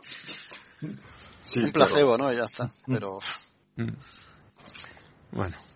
la otra noticia que tengo en este apartado que no es tan noticia, es una inocentada que han publicado en Investigación y Ciencia, la revista que es el Scientific American, de la versión española, eh, y es divertidísima. Habla sobre el campo de, en lugar de la eh, inteligencia artificial, la estupidez artificial. Son, redes neuronales, es todo mentira, ¿no? Es, por hacer la risa. Redes neuronales que empiezan a desarrollar por sí mismas teorías de la conspiración. es muy divertido porque a las redes las llaman cunados con dos Ns, que aquí en España el ser un cuñado es ser alguien que quiere saber más que nadie, lo típico en la cena que pues me he comprado eh, este coche, ¡buah! Seguro te has gastado un dinero. Yo te lo, hubiera encontrado por no sé cuánto dinero menos. Siempre sabe más que tú y todo. Esos son los cuñados, ¿no? Y llaman así estas redes. Es un artículo genial. Lo he puesto solo por reírse porque eh, es, es, muy bueno, muy bueno, muy divertido. Y recomiendo a la gente que eso lo lea y además es cortito. Y ya en el apartado de varios, que mi señora está quejándose de que nos callemos, hay dos noticias. Una es una entrevista a, a Ned Cabelli, una superviviente de Auschwitz que entró allí con 15 añitos, de la mano de su madre. La reconoció una prima y la separó de la madre, le dijo, vente conmigo. Y la madre fue directamente a los hornos crematorios y allá pudo, gracias a la triquiñuela de la de la prima consiguió sobrevivir, bueno, y, lo que tuvo que pelear ella también en, los varios campos de concentración por los que pasó, consiguió sobrevivir a todos. Si no hubiera ido con la madre al horno crematorio, por lo menos una de las dos sobrevivió. Y una de las cosas que dice que es que tal como entró al campo, eh, se dio cuenta de que Dios no podía existir. La frase es llamativa y luego toda la entrevista es, es muy, muy interesante leerla. Y la última, una noticia de estas que te quedas con buen sabor de boca. Y es que eh, ha caído la tasa de suicidios juveniles en Estados Unidos, para sorpresa de, nadie, como te gusta decir, Blanca, desde que se ha aprobado la, eh, el matrimonio igualitario. O sea, eso de decir no, y yo, aunque mi familia me rechace, puedo tener otra familia, el juntarme hmm. con una persona que me quiera y tal, y ya no me quedo tirado en la puta calle resulta que ahora se suicidan menos jóvenes. Vaya. ¡Qué sorpresa! Estoy en estado de shock. ¿Verdad? Y me acabo de dar cuenta de que no he elegido canción de cierre, así que... Y te iba a decir yo, porque la que está puesta ya la hemos No, es, ese es el... Es la que está, sí. La que tengo en la plantilla y no la he cambiado. Pues bueno, elegiré una, la pondré y no está anunciada, así que sorpresa para todo el mundo, pero va a haber canción. Y, ya está, esto sería todo. Así que si nadie más quiere eh, añadir nada. Nada más. Nada. Yo pues daros las gracias por dejarme participar en, el podcast, me ha hecho muchísima ilusión y que voy a estar con vosotros, aunque sea al otro lado, poniendo la oreja. Vale, muy bien. Y la gente que lo recuerde. Hello Freaky. El podcast es sobre videojuegos, cómic y fricadas varias. Y ya está, pues eso. Yo le voy a echar un ojo, no lo conocía. Yo tampoco. Bueno, yo lo conocí el otro día que dijo, pero no, no, había oído hablar igual, de Igual os arrepentís. Todo puede ser. No, ya de que yo también voy a entrar a, a escucharlo porque yo también soy medio friki a veces. Pues nada, eso, dentro de dos semanas volveremos por aquí con más noticias y más comentarios y a, ver si tenemos también algún otro invitado. Nos vemos en dos semanas. Chao, chao. Adiós. Chao, chao.